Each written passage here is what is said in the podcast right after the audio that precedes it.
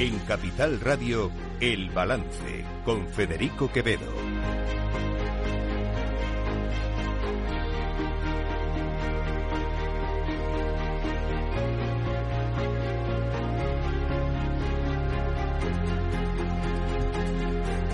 Señoras y señores, buenas noches, bienvenidos este lunes 22 de enero de 2024. Son las 8, una hora menos en las Islas Canarias. Escuchan la sintonía de Capital Radio.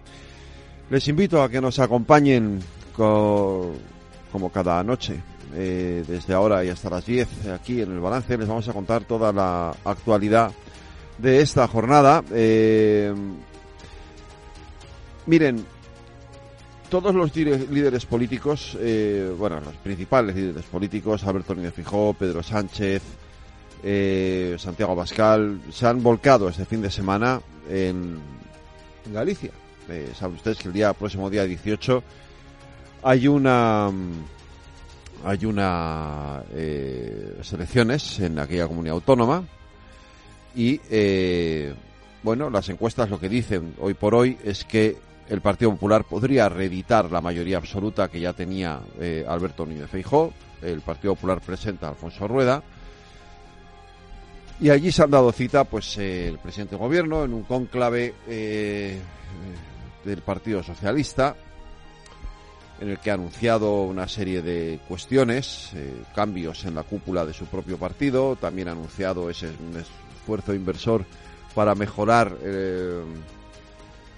los niveles de educación en España, ya lo saben, luego se lo contaremos con más detalle, esto que ha anunciado el presidente del gobierno, pero fíjense, a mí lo que me, lo que me sorprende, lo que me llama la atención, es que ni siquiera, ni siquiera en situaciones como esta, eh, los, nuestros dirigentes políticos son capaces de dejar de recurrir a la bronca, a la crispación, al descenso, al terreno personal esto de, la ministra, vicepresidenta primera y ministra de Hacienda, María Jesús Montero, es que no hay por dónde cogerlo, escuchen. Porque el Partido Popular, hace un rato escuchaba unas declaraciones de, este hombre que habéis mandado para allá, para Madrid, desde las gafas, bueno, los dos tienen gafas, del que tiene menos pelo, este, del Tellado. De Miguel Tellado, que debe de estar en una convención por aquí, Sí, estaba efectivamente en una convención. Eh, sí, eh, Miguel Tellado mm, pues no tiene pelo en la cabeza, está calvo. No será el único español, el único ser humano calvo. Eh, en fin. Pero parece que le molesta a Irene Montero, ¿no? Digo, perdón, a, María Jesús Montero. tener que recurrir de verdad, tener que recurrir de verdad a, cuestiones personales de este tipo, bajar a este nivel, de verdad, en una convención del Partido Socialista, a estos extremos estamos llegando. A Miguel Tellado lo cierto es que tampoco parece que le haya afectado en exceso esta opinión. Y es un error que una vicepresidenta de gobierno no puede cometer. No se puede juzgar a nadie por su aspecto personal. Nadie es más que nadie y nadie es menos que nadie. Pero cuando alguien tiene eso interiorizado, como una vicepresidenta primera del gobierno, es una situación tremendamente grave. Yo creo que a la vicepresidenta Montero no le preocupa que yo no tenga pelo en la cabeza, lo que le preocupa es que no tengo pelos en la lengua y que estamos en la oposición para plantarle cara a un gobierno que se ha convertido en un problema para el país. No opina lo mismo el líder de Vox, Santiago Abascal, que cree que el PP lo que está haciendo es ayudar a Pedro Sánchez. Lo cierto es que quien más ayuda a Pedro Sánchez es el propio Santiago Abascal, echándose al monte pues, y, en fin, eh, contribuyendo a que al, discurso de Pedro Sánchez sobre la extrema derecha, etcétera, etcétera. Pero, y, en fin, en la medida en que eso le permite también a Pedro Sánchez eh, movilizar al electorado de la izquierda. Pero bueno, eh, ahí está Santiago Abascal echándole la culpa al PP de todos sus males, que no son pocos, por cierto. Vox es, yo creo que el único partido en España al que otro partido se dice que no debe presentarse. Y Vox no solo tiene el derecho, sino el deber de presentarse, porque lo que Vox defiende solo lo defiende Vox y lo está defendiendo en solitario, tanto a nivel nacional como en Galicia, donde el Partido Popular se ha acomodado en una mayoría absoluta que se dedica a aplicar las políticas de la izquierda en muchos aspectos, las políticas de género, las políticas climáticas, las políticas de memoria histórica, las políticas lingüísticas y a nivel nacional pues, nos ocurre más de lo mismo. Estamos en mitad de un golpe a la Constitución y el Partido Popular, el señor Feijó, sale en auxilio del señor Sánchez cada dos por tres, con el pacto para reformar la Constitución, con pactos para reformar el Consejo General del Poder Judicial con Pedro Sánchez asumiendo que tenga que haber mediadores extranjeros, que cuando deberíamos estar pensando en cómo votamos sistemáticamente en contra de este gobierno tan frágil, el más frágil de toda nuestra democracia y al que haríamos caer si sistemáticamente le hacemos oposición, siempre tenemos que ver cómo el señor Feijó sale en auxilio de Pedro Sánchez. Lo de que eso de que lo que Vox defiende solo defiende Vox eh, lejos de ser algo que para presumir debería ser algo que debería preocuparle a Santiago Bascal eh, porque lo de estar solo, lo de quedarse solo, eh, no es más que un síntoma, efectivamente, de que uno se ha echado al monte y está en las antípodas de lo que opina el resto de la humanidad. Eh, ya saben, Abascal eh, está en ese en ese momento en el que ha decidido eliminar de su partido a todos los críticos, y le empiezan a crecer los enanos. Ya se habla de que Iván Espinosa Los Monteros está intentando eh, formar un nuevo partido político, otro más en la derecha eh, o en la extrema derecha. Primero fue Magalena Lona, ahora Iván Espinosa, eh, para hacerle la competencia a Vox. Algo pasa en ese partido, tampoco me preocupa en exceso, pero algo pasa en ese partido cuando su líder no es capaz de convencer ni siquiera a sus propios militantes y desde luego a sus propios dirigentes. En fin, el líder del PP, Alberto Núñez Fijó, no tuvo, ha tenido reparos esta mañana en contestarle. No tenemos ningún compromiso con nadie, no tenemos ningún pacto oculto con nadie, no tenemos pues que rendir ante nadie, sino directamente ante los ciudadanos y por eso somos un partido libre y por eso no tenéis compromisos ocultos ni tenéis que ceder a chantajes ni tenéis, por tanto, que servir a minorías en contra de las mayorías que representáis. Esta confianza no la vamos a traicionar.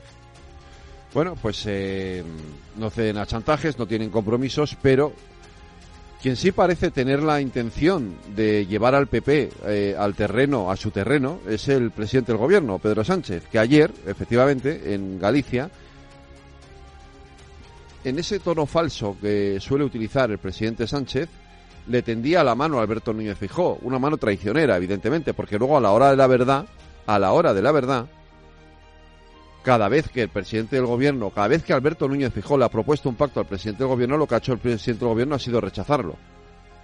Estos son, esta es la realidad. Los únicos pactos que, que, que, parece que pueden salir adelante ha sido el pacto de la Constitución, que era inevitable, porque para poder hacer esa reforma de la Constitución hacían falta tres quintos de la Cámara y solamente era posible eh, mantener esa mayoría eh, con un acuerdo del Partido Popular y el Partido Socialista y el siguiente pacto, ya veremos, estamos a las puertas todavía de que eso ocurra, es el del Consejo del Poder Judicial y porque va a mediar la Unión Europea previo a petición del propio Núñez Fijo.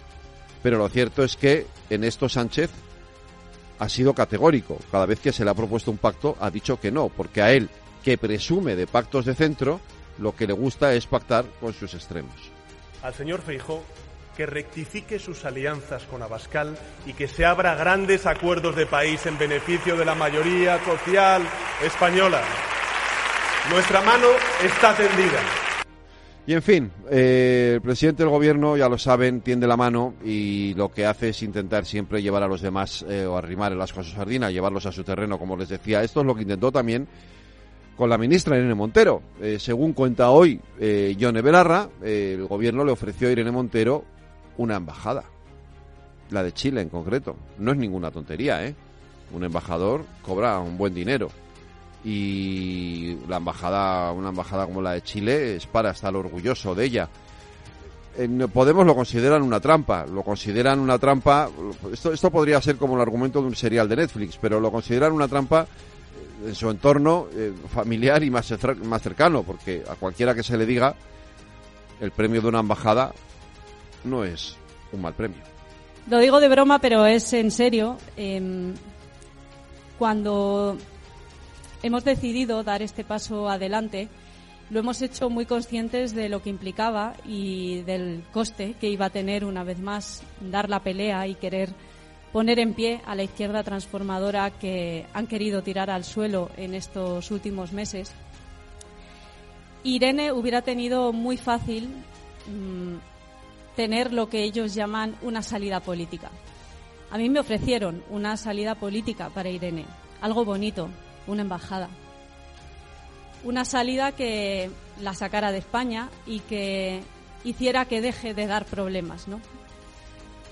Cuando me lo propusieron, yo lo digo honestamente, me eché a llorar porque me dio mucha rabia.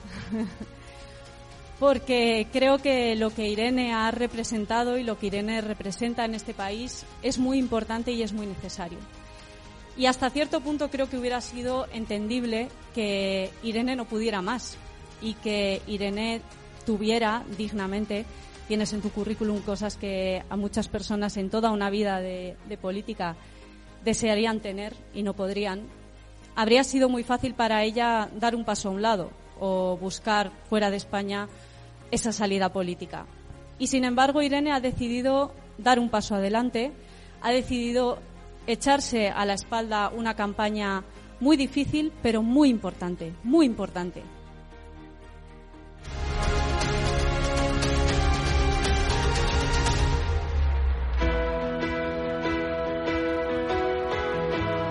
Las noticias de El Balance con Federico Quevedo, Aida Esquirej y Lorena Ruiz. Aida Esquirej, buenas noches. Lorena Ruiz, buenas noches. Yolanda Díaz avisa de que va a reducir la jornada laboral con o sin el acuerdo de la patronal.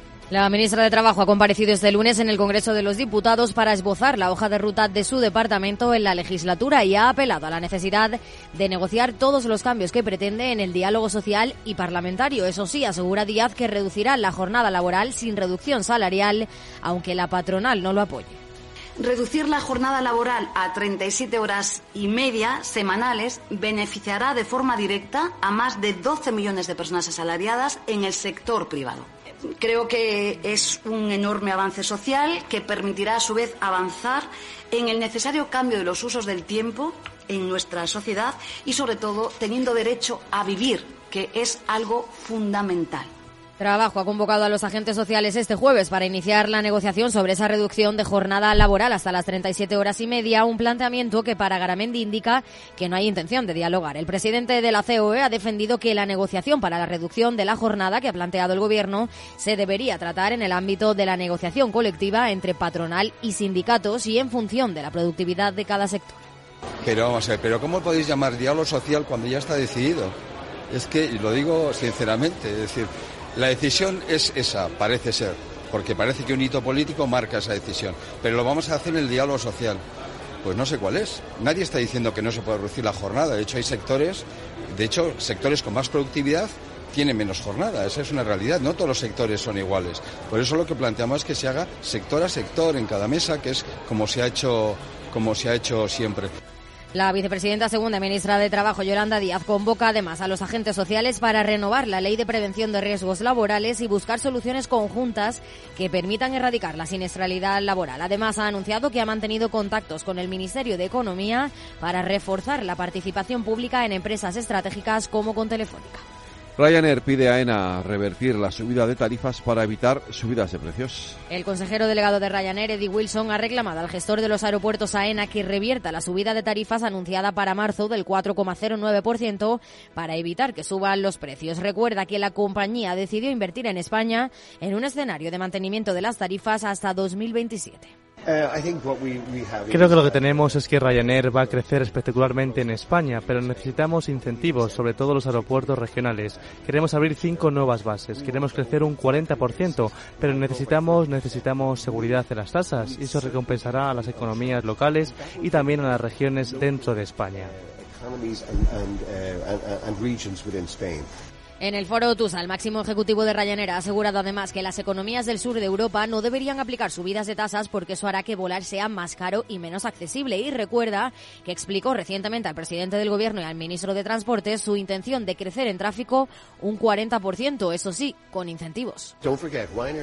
No olvides que Ryanair decidió invertir en España porque teníamos la certeza de que no habría subida de tasas hasta el año 2026-2027. Y este cargo del 4% creemos debe ser revertido. Pero también También tenemos que poner incentivos en las regiones de España y eso impulsará el número de turistas 12 meses al año, no solo a las playas o a la costa, sino al gran producto turístico que tenemos aquí en España. El presidente y consejero delegado de AENA, Mauricio Lucena, ha respondido a la compañía asegurando que el incremento en las tarifas aeroportuarias es necesario para que AENA sea sostenible económicamente y pueda hacer frente a sus planes de inversión. Eso sí, destaca que a pesar del aumento, las tarifas serán más bajas que en el año 2019. De el año 15 al año 2023, las tarifas aeroportuarias de AENA han bajado nominalmente casi un 11%. Pero es que en este tiempo la inflación ha sido del 21%. ¿Qué significa? Significa que en nueve años, del 15 al 23, la bajada en términos reales de las tarifas aeroportuarias es de casi el 32%. El Gobierno asegura que el incremento de las tasas no pone en peligro el modelo turístico de nuestro país ni su competitividad. Jordi Ereu, ministro de Industria y Turismo. El atractivo de España está por encima de, de la subida de tasas. Por tanto, siempre se ha demostrado que esto es un elemento que tiene un efecto marginal sobre nuestra competitividad, de manera que yo creo que, podemos afrontarlo. Aquí lo importante es que tenemos una de las mejores infraestructuras aeroportuarias del mundo. Pero en todo caso yo quiero decir que el modelo turístico tiene una fortaleza, el modelo turístico español tiene fortaleza para aguantar estos debates y por tanto no está en, en no está en peligro la competitividad de nuestro modelo turístico. Una de las intervenciones más destacadas del Foro TUS ha sido la del gobernador del Banco de España, Pablo Hernández de Cos, que ha explicado la importancia del turismo para la economía y el empleo, aunque mira hacia la competitividad de las empresas en este sector, para lo que es necesario que la política económica favorezca la seguridad jurídica, el funcionamiento eficiente de los mercados y la actividad empresarial. De Cos ha criticado el entorno regulatorio de nuestro país, que asegura afecta las decisiones de crecimiento de las empresas. Pues es evidente que un entorno regulatorio con un número muy elevado de normas, cada vez más complejas y dispares entre regiones y municipios, puede incidir negativamente, entre otros aspectos, en las decisiones de crecimiento de las empresas en la unidad de mercado. Y vuelve a sonar el nombre del que fuera presidente del Partido Popular, Pablo Casado, el expresidente del PP, lanza un fondo para invertir en inteligencia artificial y en defensa. Pablo Casado se ha aliado con un sobrino de Ana Botín para lanzar un fondo de inversión que estará dedicado a los ámbitos aeroespacial, de ciberseguridad e inteligencia artificial y de defensa de doble uso. Se llama Hyperion Fund y ya ha sido inscrito por la Comisión Nacional del Mercado de Valores. Entre sus objetivos está invertir en empresas de tecnologías emergentes europeas con especial atención a pymes españolas para apoyar su crecimiento, competitividad e internacionalización. La gestora de la banca privada Singular Bank será la encargada de distribuirlo y según la firma cuenta ya con una cartera cartera de proyectos avanzada de alta rentabilidad estimada con la que pretende lograr un objetivo de inversión de 150 millones de euros. La ley de amnistía dará mañana un nuevo paso en el Congreso, llegando a la Comisión de Justicia, Lorena Ruiz. La amnistía llega a la Comisión de Justicia sin que Junts haya podido incorporar sus enmiendas, por lo que siguen presionando principalmente en el hecho de que la norma incluya los delitos por terrorismo. No obstante, los independentistas llevan todo el día negociando con el Ejecutivo para hacer posible esta incorporación. La portavoz del PSOE, Esther Peña, ha pedido rebajar el tono en el fondo y en la forma con la cuestión de la amnistía porque dice es una ley que ya está donde tiene que estar es decir, en el proceso legislativo, aunque eso sí no ha dado detalles sobre las negociaciones. Bueno, yo creo que habría que rebajar el tono en el, fondo y en la forma con la cuestión de la, de la, amnistía. Fundamentalmente porque desde la política, que es desde donde nosotros, desde donde el Partido Socialista quiere ejecutar estas cuestiones para que este país siga avanzando en convivencia y pluralidad con Cataluña dentro, dentro de, nuestro país, eh, pues está ya donde tiene que estar, que es en el proceso legislativo. Por tanto, dejamos en este caso que el legislativo hable con el mismo respeto que el Partido Socialista hace al Poder Judicial. Peña ha abogado por superar la crisis institucional que se produjo en Cataluña y ha asegurado que la democracia será más completa cuando se incorpore a los actores que tuvieron que salir en 2017. La secretaria general del Partido Popular, Cuca Gamarra, considera que la enmienda de los delitos de terrorismo no es más que una cortina de humo porque dice la propia ley ya incluye amnistiados por terrorismo. Estamos escuchándoles estos días, como hay una enmienda de, de Junts que habla de eh, la amnistía a los delitos de terrorismo, que esa línea roja, ¿no? cuando ya no queda ninguna, pues no la van a cruzar, pero es que ya la han cruzado. Se amnistían delitos de terrorismo en la proposición de ley que ha firmado el Partido Socialista que se está tramitando y que están dispuestos a aprobar. Del mismo modo que se amnistían delitos de corrupción. Ahora mismo ya estamos en cuántos delitos de terrorismo se amnistían. Desde Sumar tampoco explican qué es lo que se está negociando, mientras que los independentistas siguen presionando más allá de la amnistía. El presidente de la Generalitat, Pere Aragonés, ha vuelto a pedir al gobierno un referéndum de autodeterminación. forçar l'Estat a una negociació Forzar, perquè hi hagi un referèndum. Una un negociación referèndum para hacer un referéndum internacional. acordado, un referéndum con, re- con reconocimiento internacional. Por su parte, el secretario general de Vox, Ignacio Garriga, ha anunciado que su formación va a presentar una querella por prevaricación contra la presidenta del Congreso y los otros cuatro diputados del PSOE y Sumar que votaron a favor de admitir a trámite la ley de amnistía en la mesa de esta Cámara. Asimismo, ha señalado que harán lo propio con los miembros de la mesa del Senado cuando llegue el texto.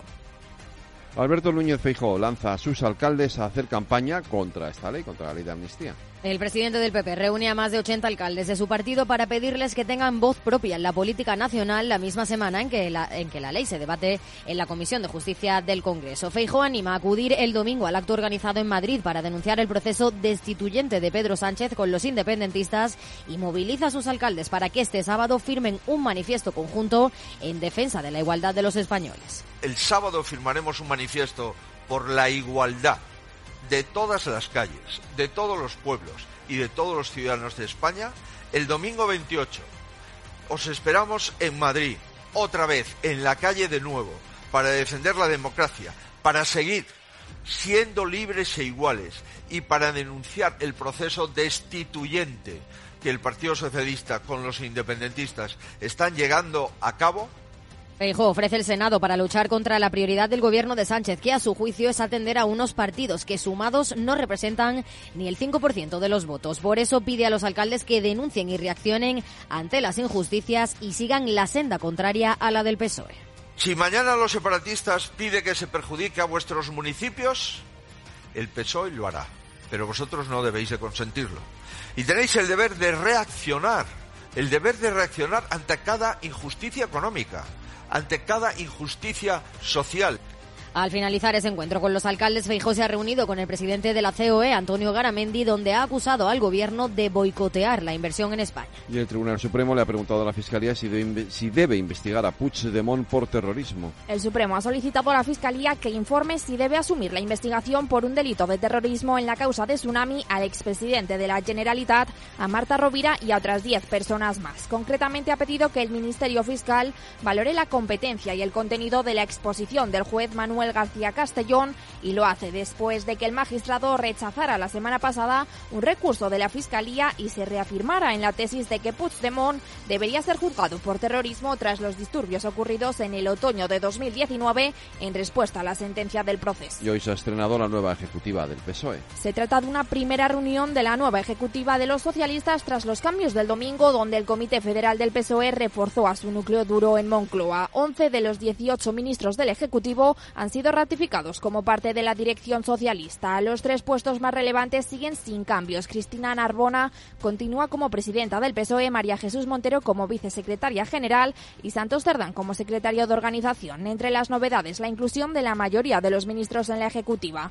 La vicepresidenta tercera, Teresa Rivera, es la nueva vocal de la Ejecutiva Socialista. Rivera se une a las incorporaciones de Óscar Puente, Ana Redondo, Jordi Ereu y el Masaiz. Además, otra incorporación de la presidencia del Gobierno es Paco Salazar, el nuevo secretario de Investigación y Análisis de Datos Sociológicos y Electorales. No obstante, la principal novedad es la incorporación de Esther Peña como portavoz, sustituyendo así a Pilar Alegría. Peña ha dado hoy su primera rueda de prensa, donde ha hablado de la dificultad de la legislatura y de la complejidad que supone llegar a acuerdos con tantas formaciones políticas. Desde el Partido Socialista somos conscientes que vivimos una legislatura difícil y compleja. Y lo es primero porque los retos a los que se somete la sociedad española lo son, son complejos. Lo es también porque la fragmentación de su representación hace difíciles los acuerdos precisos y porque precisamente la derecha se emplea a fondo en boicotear eh, todos acuerdos, todo aquel acuerdo y da igual que sea del diálogo social que entre partidos al que llega al que llega al que llega este gobierno, ¿no?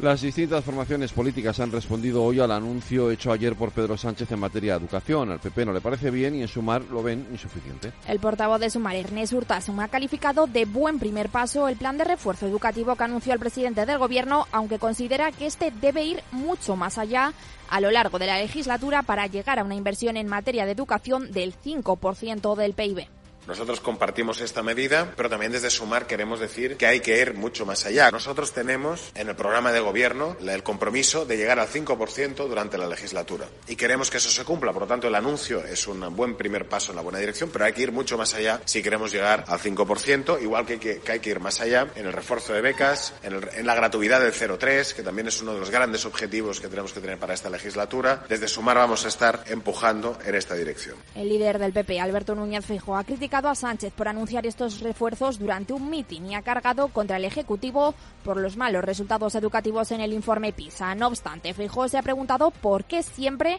algunas comunidades están arriba y otras abajo y ha abogado por mirar las ideologías de estas comunidades para, dice, poder llegar a conclusiones. Un político mayoritario pues dice que va a solucionar los problemas de matemáticas y de comprensión lectora y hemos tenido unos pésimos resultados en el informe PISA y entonces esto lo solucionamos pues con 500 millones de euros, Quizás habría que preguntarse por qué hay comunidades autónomas que siempre están arriba en el informe PISA y hay otras que siempre están abajo. Y ver la ideología de cada una de esas comunidades autónomas y llegar a alguna conclusión. Y quizás también habría que preguntarse si lo que falla es el modelo, no, no, no fallan otras cuestiones. Y desde las comunidades autónomas hablan de invasión de competencias. El presidente de la Generalitat, Pere Aragonés, ha pedido al Ejecutivo que respete las competencias en materia de educación y ha criticado que Sánchez anunciara un incremento de la inversión sin encomendarse a nadie. En medio de un mitin de las elecciones gallegas lo ha anunciado sin encomendarse a nadie. Y mucho menos quitarle las competencias a quienes ejecutan las competencias en el ámbito educativo, que en Cataluña es la Generalitat. Por tanto, veremos los detalles, porque lo único que tenemos son los titulares de un mitin. Los titulares d'un meeting y los ministros de Exteriores de la Unión Europea consideran que la única solución al conflicto palestino es un Estado palestino, precisamente. Los responsables de la diplomacia en Bruselas han reiterado que la creación de un Estado palestino es la única solución que puede garantizar seguridad y estabilidad a largo plazo. El alto representante de la política exterior de la Unión Europea, Josep Borrell, se ha preguntado qué otras, eh, qué otras alternativas a la creación de un Estado palestino tienen los israelíes. Si Israel no está de acuerdo, tenemos que debatirlo. Tienen que venir aquí que debatan con nosotros. Estudiaremos cuáles son las soluciones que ellos proponen, cuáles son las otras soluciones que tienen en mente. Obligar a todos los palestinos a que se vayan, matarlos. 25.000 de ellos ya han fallecido en Gaza. El 70% son mujeres y niños. La forma de intentar destruir a Hamas no es como ellos lo están haciendo. Sabemos lo que es Hamas y sabemos lo que han hecho, pero la paz y la estabilidad no se puede construir solo con los medios militares. Ante esta situación, Borrell va a presentar un decálogo para acabar con el conflicto entre Israel y Palestina que pasa por la creación de un Estado palestino y por la normalización de las relaciones entre Israel y el mundo árabe. Para España es el momento de dar un paso más y avanzar en la materialización del Estado de Palestina para que éste sea realista y viable y también sea clave para la estabilidad en Oriente Próximo. Y en los mercados, Aida Esquirej. El IBEX 35 y el resto de bolsas europeas, excepto Italia, desviden el lunes con signo positivo. El selectivo español ha ganado un 1,11% en los 9.968 puntos. Los mejores han sido Grifols, Naturgy y los bancos, mientras que únicamente Solaria y Repsol han despedido la jornada en rojo. Y como siempre, Lorena, terminamos en Latinoamérica. Terminamos en Colombia porque su presidente Gustavo Petro ha anunciado la convocatoria de un gran congreso para fundar un nuevo partido que agrupe a la izquierda colombiana con la vista puesta en las elecciones presidenciales de 2026. La estrategia de Petro es la de aglutinar a toda la izquierda para ganar las elecciones y hacer irreversible la transformación democrática y el acuerdo nacional para la justicia y la paz.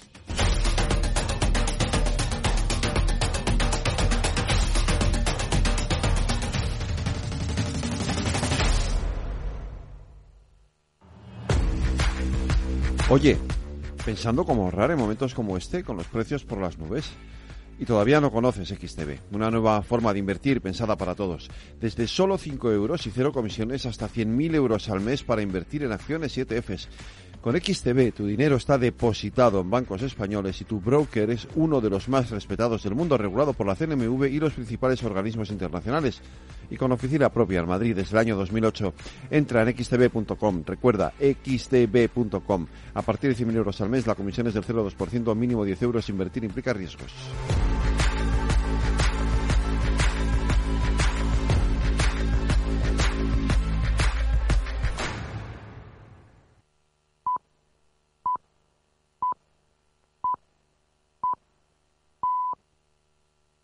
Están escuchando El Balance con Federico Quevedo. Cada día en El Balance nos detenemos en lo más destacado de la actualidad económica y lo diseccionamos en la lupa de Laura Blanco.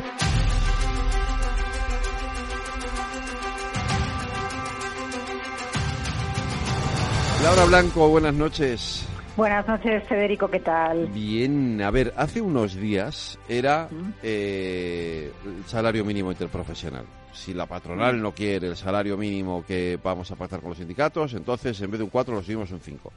Ahora es la jornada laboral. Si los empresarios no quieren pacte, negociar la jornada, la de la jornada laboral, pues la aplicamos porque sí. Claro, Garamendi ha salido hoy y ha dicho algo así como, pero ¿para qué? ¿Por qué? ¿Cómo me hablan de diálogo social si ya está la decisión tomada?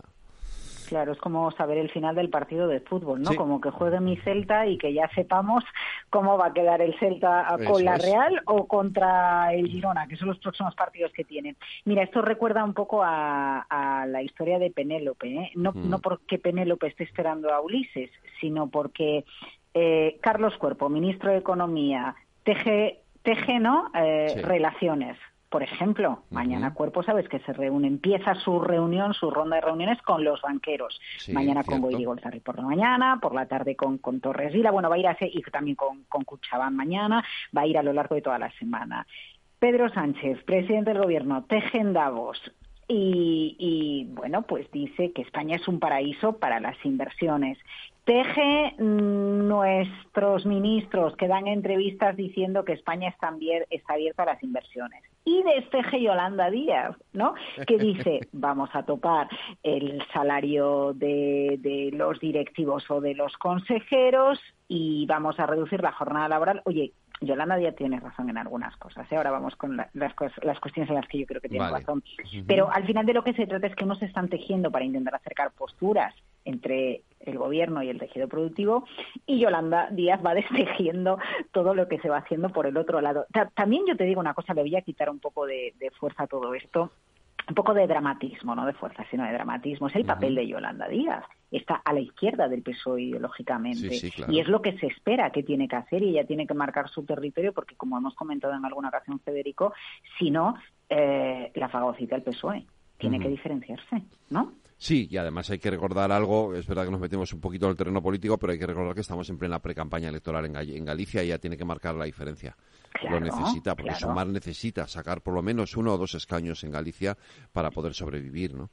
Ya. Eh, a, a ver, eh, en que yo considero que tiene razón Yolanda Díaz Sí, eh, vamos con a el tema de la reducción de la jornada laboral. Mira, yo creo que tiene razón cuando dice que, que está bien reducir la jornada para aumentar el tiempo de Sí. vida. Creo que es una cosa que ahora no toca en España con el nivel de productividad que tenemos, pero probablemente cuando las crónicas relaten qué pasaba en los años 20 en. España, pues miraremos para atrás, pues en 2050 o en 2070 y cuando miren, ¿no? En qué estábamos nosotros dirán, "Joder, fíjate que no querían reducir la jornada laboral y ahora trabajamos 28 horas." Seguro que va a acabar pasando eso, ¿vale? Sí. Pero como pe- pe- eh, eh, la cuestión es el cuándo y cuándo se puede hacer. Y otra cosa más, eh, Mira, datos oficiales del Ministerio de Industria. En España tenemos eh, 2.942.581 pymes.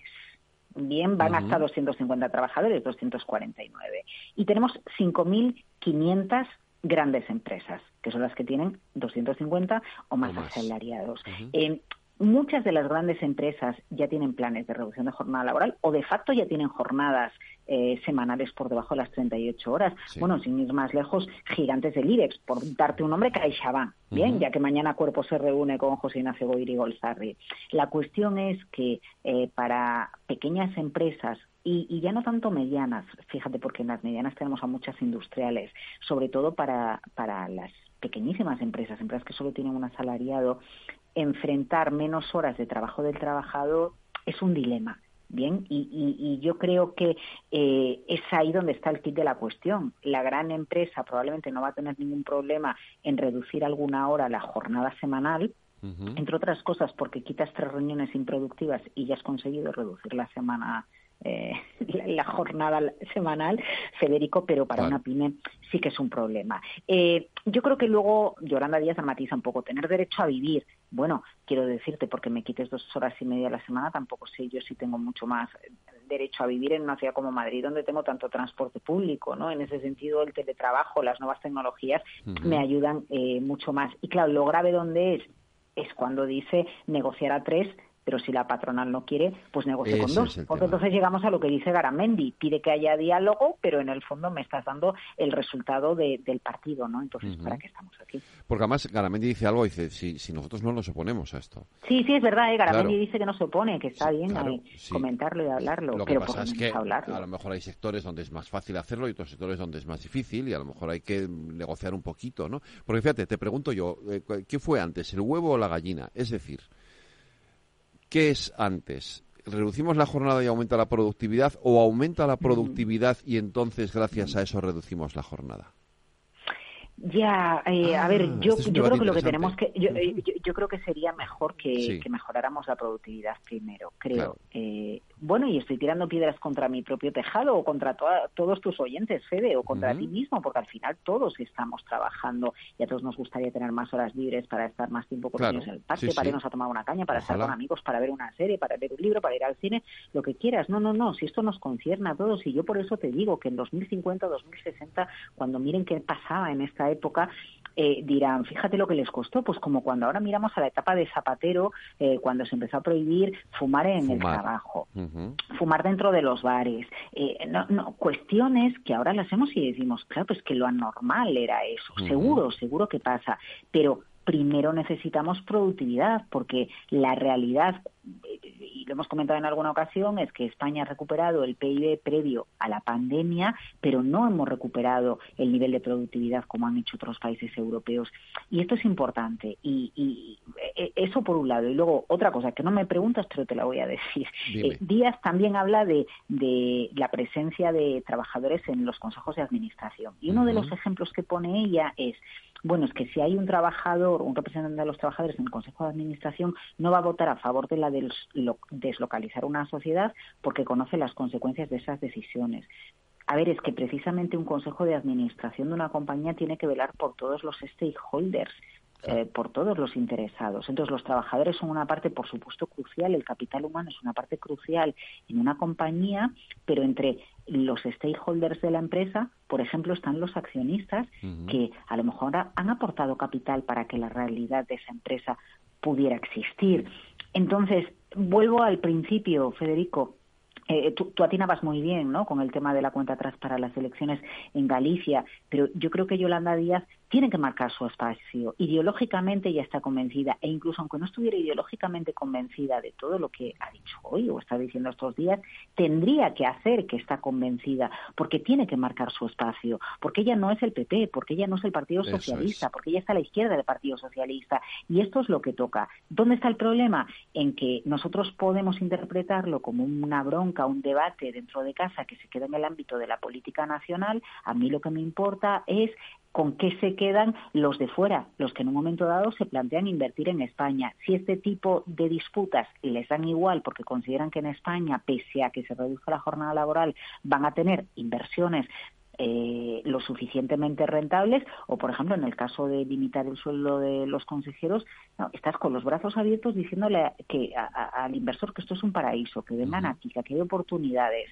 que tenemos energía asequible, pero que les vas a limitar el sueldo. Entonces, ¿en, qué quedamos? Yo veo una contradicción y la clave es el inversor al final, ¿por qué acaba tomando una decisión? Bueno, pues por una cuestión de seguridad jurídica, como somos un país del G20 y dentro de la Unión Europea, yo las alarmas y los warnings de seguridad jurídica los relativizo muchísimo, porque inseguridad jurídica es Argentina, ¿eh? Inseguridad jurídica es cierta de determinados países de África, de Asia o de Latinoamérica, pero no creo que, que sea la palabra que define nuestro país y si tienen rentabilidad vendrán aquí. pero mm, no sé si quedarme con la idea de que al final esto es un debate interno y propio de la, de la ideología, a sabiendas de que dentro de unos años el tiempo probablemente le dará la razón a Yolanda Díaz, pero cuando hayamos recuperado la productividad. Así es. Mañana más lupa aquí en el balance de la hora blanco.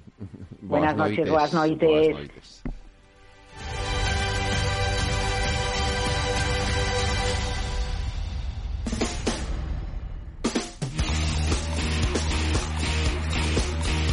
El balance de los deportes con Paco Lloret. Paco Lloret, buenas noches. Hola, ¿qué tal Federico? Muy buenas. Vamos con la polémica porque hay mucha polémica. Eh, mucha polémica. A ver, tengo que decir una cosa. Yo soy madridista, ¿vale? Eh, a mí no me gusta el abuso del bar. Me parece que se abusa del bar. Dicho eso, tampoco se fue un robo el partido. Yo sé que Lorena, que se la iba a decir, por supuesto es un robo. Todos los del Barça van a decir, es un robo de partido. Los de la Almería, por supuesto, es un robo de partido. Xavi Hernández ha dicho, hoy es un robo del partido. En fin, cuidado. Que le mm. recuerdo a Xavi Hernández que mientras él era jugador del Barça, el Barça tenía comprado un árbitro. Pero bueno, bien, tal Negreira. Te suena, ¿no? De algo.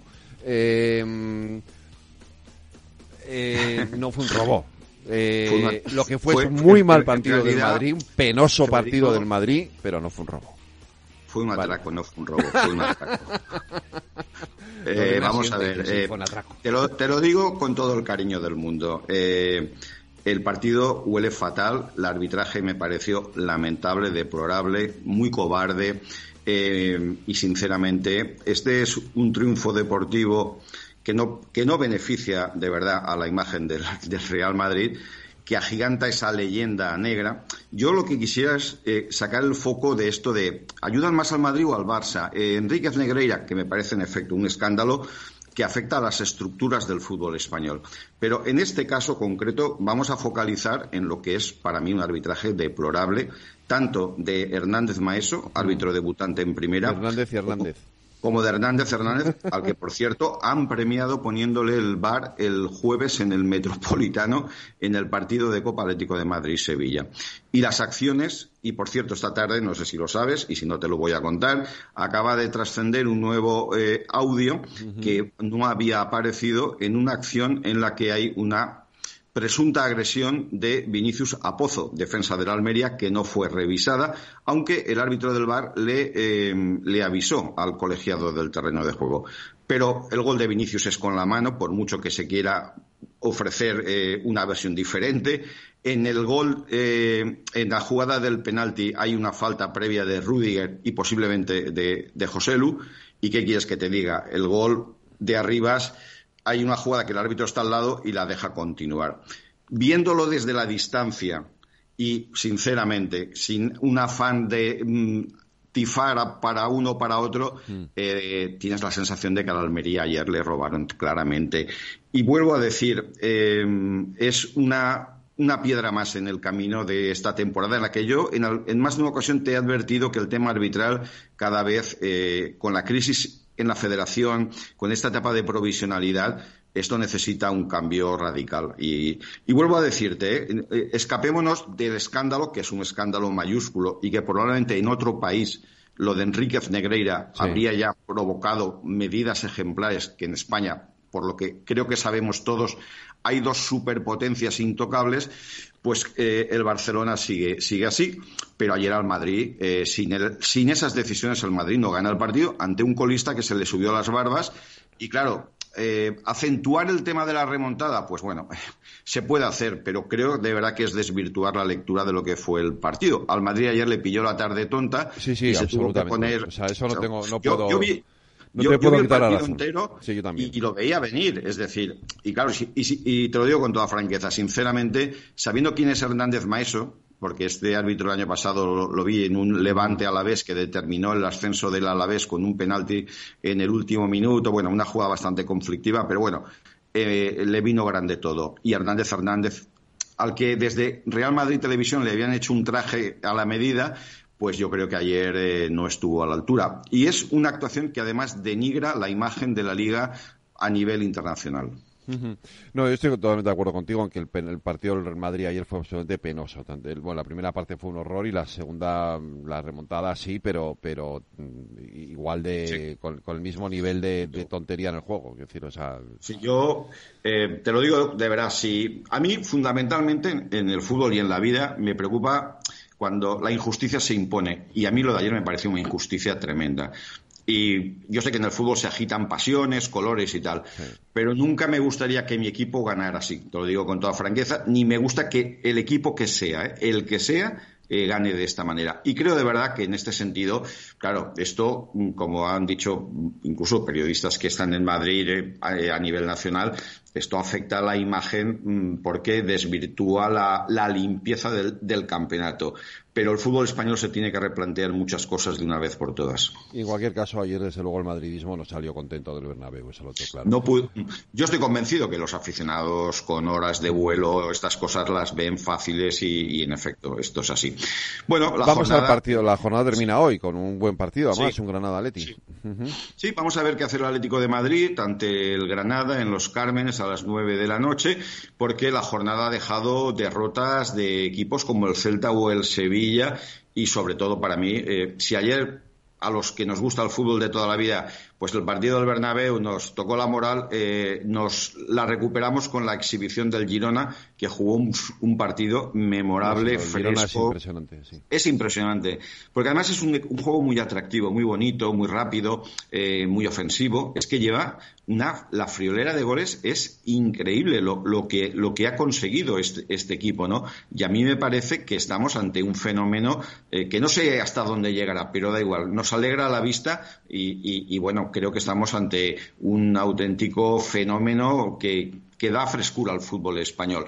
Por lo demás, bueno, destacamos también el Valencia le ganó al Atleti de Bilbao en un partido muy meritorio, la Real Sociedad sigue ahí y el Barça se exhibió aunque se le, el Betis reaccionó con un, eh, una actuación magistral de Isco, pero Ferran Torres consiguió un triplete y creo que, bueno, que al final esa victoria le da, le da vida al Barcelona, aunque tiene las cosas eh, complicadas, eh, porque creo que Girona y el Real Madrid ahora mismo pues le sacan puntos eh, importantes, ¿no? El Madrid le saca siete, el Girona eh, le saca ocho. Es verdad que ambos tienen un partido menos. Madrid Barça igual que Atlético, Osasuna y todos los equipos afectados por la eh, por la Supercopa de, España. En fin, mañana Copa, de, empieza, empieza la jornada de Copa de esta semana y, y, y bueno, ya esto ya lo contamos. Mañana, mañana creo es que hay mañana hay primer partido. Eh, y pendientes de, Australia, que tenemos por vez primera a nuestro Carlos Alcaraz, en los cuartos de final. nunca, había, nunca había entrado en los cuartos de final de este torneo. Ahora ya puede decir que ha estado en los cuartos de final eh, de los cuatro grandes en, Wimbledon, Australia, eh, Estados Unidos y Roland Garros. Atención que hay enfrentamientos tremendos. Bueno, Alcaraz jugará contra Zverev los cuartos de final y en su cuadro está el duelo entre Hurkacz y Medvedev. Y por el otro lado, Djokovic jugará contra Fries y eh, Sinner contra Rublev. Este estos son los emparejamientos en el cuadro de los cuartos de final. Y bueno, Alcaraz le ha ganado esta mañana al eh, serbio Kekmanovic por un doble 6-4 y un rosco 6-0. Oye, no quiero que nos vayamos sin que contarte que tenemos Superliga, Lorena. Bueno, ha confirmado que tienen los clubes suficientes para empezar la competición. Lo ha dicho Anas Lagrari, el cofundador de A22, en una entrevista para un medio francés. Asegura que cree firmemente en el proyecto y que hay una veintena de clubes que estarían muy motivados con él. Además, dice que se están manteniendo conversaciones con otros 30 clubes más. No obstante, no ha querido dar los nombres de ninguno, simplemente se ha limitado a decir que a día de hoy ya hay clubes suficientes para empezar la competición, pero que están esperando para poder convencer a todos porque dicen no quieren división. Tampoco ha querido dar fechas, aunque ha dicho que no cree que comience muy tarde. Lo que sí que ha confirmado es que todos los partidos serán siempre gratuitos y que se financiarían, financiarán gracias a la publicidad. Eso sí, habrá un modelo de pago para quien quiera evitarla. Pues eh, Paco, Lorena, mañana más deportes aquí en el balance. Un abrazo, cuidaros. Igualmente, hasta mañana, un abrazo.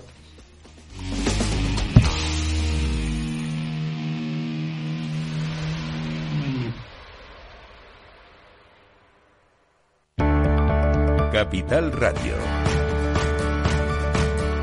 siente la economía.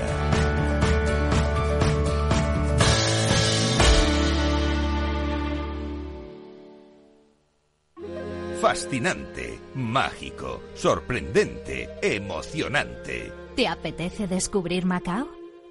Fusión de culturas, experiencias auténticas, Deporte, música, patrimonio y vida. tradición y modernidad, gastronomía, noche y día. Ven y experimenta Macao. Industria, seguridad, tecnología, aeronáutica, innovación, empleo de calidad, defensa. Hablemos de defensa y seguridad, el primer programa de radio que da voz a la industria nacional de defensa. Los miércoles a partir de las tres y media de la tarde, hablemos de defensa y seguridad con Laura Blanco, de la mano de IDS.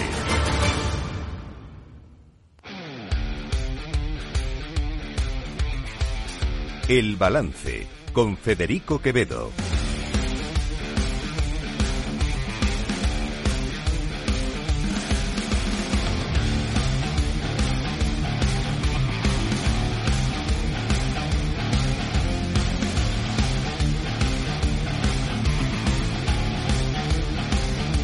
Pues con esta marcha comenzamos nuestro tiempo de tertulia de análisis. ¿Quién es eh, esta colega que nos has puesto con esta marcha tan La- tremenda? La que has puesto tú, Orianti Panagaris. No sé si la has puesto porque ha nacido en Adelaida y te ha recordado algo a mí. Adelaida, yo creo que era por eso que me recordaba, que me recordaba. Adelaida. Sí, sí. Eh, oye, no, es una rockera espectacular. Tiene un ritmazo impresionante. Adelaida, eh, ¿cómo es? Panagaris. Panagaris. Eh, oye, ha tocado, ha tocado hasta con Alice Cooper. O sea, ha tocado con todas las grandes bandas de rock de, de la historia. De la historia reciente, quiero decir, porque tiene 39 años nada más. Pues con la música de Adelaida, ¿cómo era? No, Orianti. Orianti, Orianti, Panagaris. Panagaris. eh, vamos con los temas de la tertulia. Hola tertulianos, vamos ya con la semana política en España. PSOE y PP arrancan con las pilas puestas tras sendos conclaves. En Galicia, la cita electoral del 18 de febrero ha puesto el foco en esta región donde ambos miden fuerzas por primera vez tras las generales y los dos líderes han tocado arrebato. Sánchez se dirigió a los suyos con un duro discurso que apelaba a Feijóo a romper con Vox y sumarse a sus planes. Feijóo que rectifique sus alianzas con Abascal y que se abra grandes acuerdos de país en beneficio de la mayoría social española. Nuestra mano está tendida. Y el líder popular llamó a un cierre de filas y a no, a dar, a no dar nada por hecho ante las elecciones del 18 de febrero. Su sucesor, Rueda, aspira a revalidar sus cuatro mayorías absolutas. Este gobierno con Sánchez a la cabeza se presenta Plan A, Partido Socialista, Plan B, Bloque Nacionalista Galego, Plan C, Sumar, Plan D, Podemos. ¿Este multipartito realmente ha entendido alguna vez Galicia? Pero realmente, ¿cuál es el, candidato del Partido Socialista para ser presidente de la Junta? No es de su partido. El candidato es del Bloque Nacionalista Galego. Por tanto, todos aquellos que no, que no quieren que gobierne el nacionalismo aliado de Bildu y de Esquerra Republicana, tienen una posibilidad, una posibilidad, que es concentrar el voto en el presidente Rueda. No hay otra posibilidad. La foto del día estuvo ayer en las calles de Santiago, donde una manifestación contra la gestión del vertido de pellets revivió el espíritu del nunca más, o lo intentó al menos. ¿Creéis que esto le puede pasar factura a Rueda y al PP? Las encuestas dicen que no, pero nunca se sabe. El conclave socialista sirvió también para que Sánchez anunciara un volantazo educativo, 500 millones en lengua y matemáticas para extender el modelo que encumbra a Castilla y León en Pisa. Pues hay asignaturas que son duras de roer para nuestros jóvenes. Me refiero a las matemáticas y también a la comprensión lectora. Por eso quiero anunciaros que en los próximos presupuestos generales del Estado, el Gobierno de España va a hacer un plan de refuerzo en matemáticas y en comprensión lectora para todos los jóvenes que están estudiando hoy en nuestro país. Las medidas anunciadas por el presidente del Gobierno en la convención del PSOE en Galicia están sujetas a la aprobación de los presupuestos. ¿Os parece suficiente? Esta mañana el presidente andaluz, Juanma Moreno, ha señalado que esa cantidad es inferior a la que dedica anualmente la Junta de Andalucía a educación. Y mientras tanto, desde Podemos miran a las europeas de la mano de Irene Montero, a la que, según cuenta Belarra, le ofrecieron un destino. Hemos decidido dar este paso adelante. Lo hemos hecho muy conscientes de lo que implicaba y del coste que iba a tener una vez más dar la pelea y querer poner en pie a la izquierda transformadora que han querido tirar al suelo en estos últimos meses, Irene hubiera tenido muy fácil tener lo que ellos llaman una salida política. A mí me ofrecieron una salida política para Irene, algo bonito, una embajada, una salida que la sacara de España y que hiciera que deje de dar problemas, ¿no? Pero mañana tenemos una cita importante y es que después de que la ponencia de la ley de, de la ponencia de la ley de amnistía se reuniera el, el, pasado jueves para incorporar las ocho enmiendas conjuntas del PSOE, Sumar, Esquerra, Bildu y Benega con el voto a favor de Junts, así como las sugerencias técnicas de las letradas, esta semana se da cita a la Comisión de Justicia para emitir el dictamen. Junts plantea batalla para incluir el terrorismo a 24 horas de este nuevo asalto por la amnistía en el Congreso. El partido de Puigdemont exige una despenalización del proceso inmediata en la que entre los casos de Tsunami y los CDR. La política sigue en niveles bajos, así se refería María Jesús Montero. A Miguel Tellado. Porque el Partido Popular, hace un rato escuchaba unas declaraciones de, de este hombre que habéis mandado para allá, para Madrid, de, desde las gafas, bueno, los dos tienen gafas, del que tiene menos pelo, este, del Tellado. De Miguel Tellado, que debe de estar en una convención por aquí, y eso le responde él. Y es un error que una vicepresidenta de gobierno no puede cometer. No se puede juzgar a nadie por su aspecto personal. Nadie es más que nadie y nadie es menos que nadie. Pero cuando alguien tiene eso interiorizado, como una vicepresidenta primera del gobierno, es una situación tremendamente grave. Yo creo que a la vicepresidenta Montero no le preocupa que yo no tenga pelo en la cabeza, lo que le preocupa es que no tengo pelos en la lengua y que estamos en la oposición para plantarle cara a un gobierno que se ha convertido en un problema para el país. En fin, creo que tenéis material de sobra para entreteneros esta noche. ¡Viva el vino! Pues vamos a ello con Javier Ortega. Buenas noches, Javi. Muy buenas noches. Hugo Martínez Abarca, buenas Hola, noches. buenas Hugo. noches, ¿qué David tal? Álvaro, buenas noches. Muy buenas noches. Y María José de Vega, buenas noches. Nivelón. ¿Cuál de todos? No sé. Del pelo. El, el- el día está hoy muy flojo, ¿no? Sí, la verdad es que hoy el día está flojo, sí, pero Sí, sí, mira, sí, esto, esto de los pelos, no sé, ¿no? Sí, Nivel, ¿no? muy poco afortunadas esas Sí. declaraciones, la verdad. No creo que tuvieran mala intención, pero mm, si se exige un decoro para todo y un nivel político, mm, hay que ser consecuente. Y desde luego, el tema de la apariencia física nunca debe ser tomado en consideración para atacar a nadie o para hacer mofa, que más parece este caso, ¿no? ¿Y para qué? ¿Y para qué se mete? O sea, es que realmente tampoco aportaba nada a lo largo del meeting, porque ni, ni siquiera eso Ni llevaba... siquiera era un mitin, era un diálogo entre ella y estaba con alguien Una más. convención de- política, de convención. pero que no llevaba nada, no es que fuera una manera de intentar, que no lo justifico, pero podría entender eh, que fuera una manera de arengar a las masas. O sea, podía haber dicho el, el señor este más calvo como, como se dice el señor este que lleva la camisa azul de rayas. Eh, me parece absolutamente extemporáneo en lo que estaba haciendo y que no nos conduce, no nos conduce nada. Pues eh, David y Hugo os voy a dejar para después de la publicidad porque me quedan solo 10 segundos y tenemos que irnos a la publi. Y... Pero volvemos enseguida, no se vayan.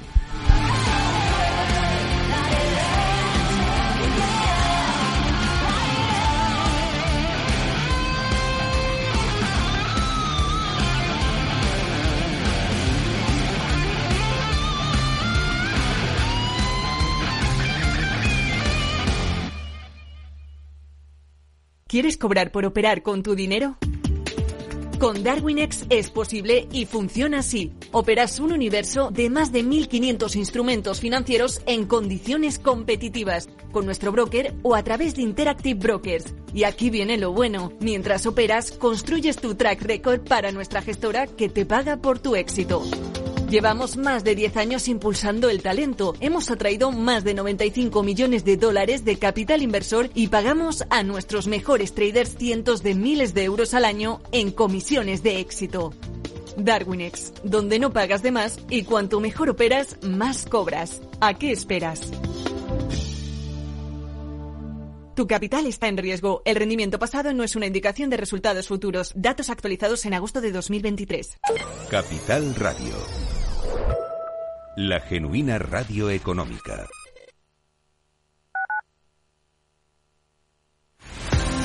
Empresas tecnológicas, escuelas de negocios, sindicatos, organizaciones empresariales, empresarios, formadores y figuras relevantes de las administraciones públicas comparten tertulia todos los miércoles a las 3 de la tarde en Cibercotizante, un programa dirigido por José Joaquín Flechoso. Cibercotizante, la digitalización desde una óptica diferente. Capital Radio. Mesa y Descanso es el programa donde Mar Romero te acerca cada fin de semana los mejores productos, te invita a disfrutar de los buenos vinos de cada denominación de origen y a conocer restaurantes y lugares de ocio con un encanto especial. Mesa y Descanso, los domingos a las 13 horas, aquí en Capital Radio. Capital Radio.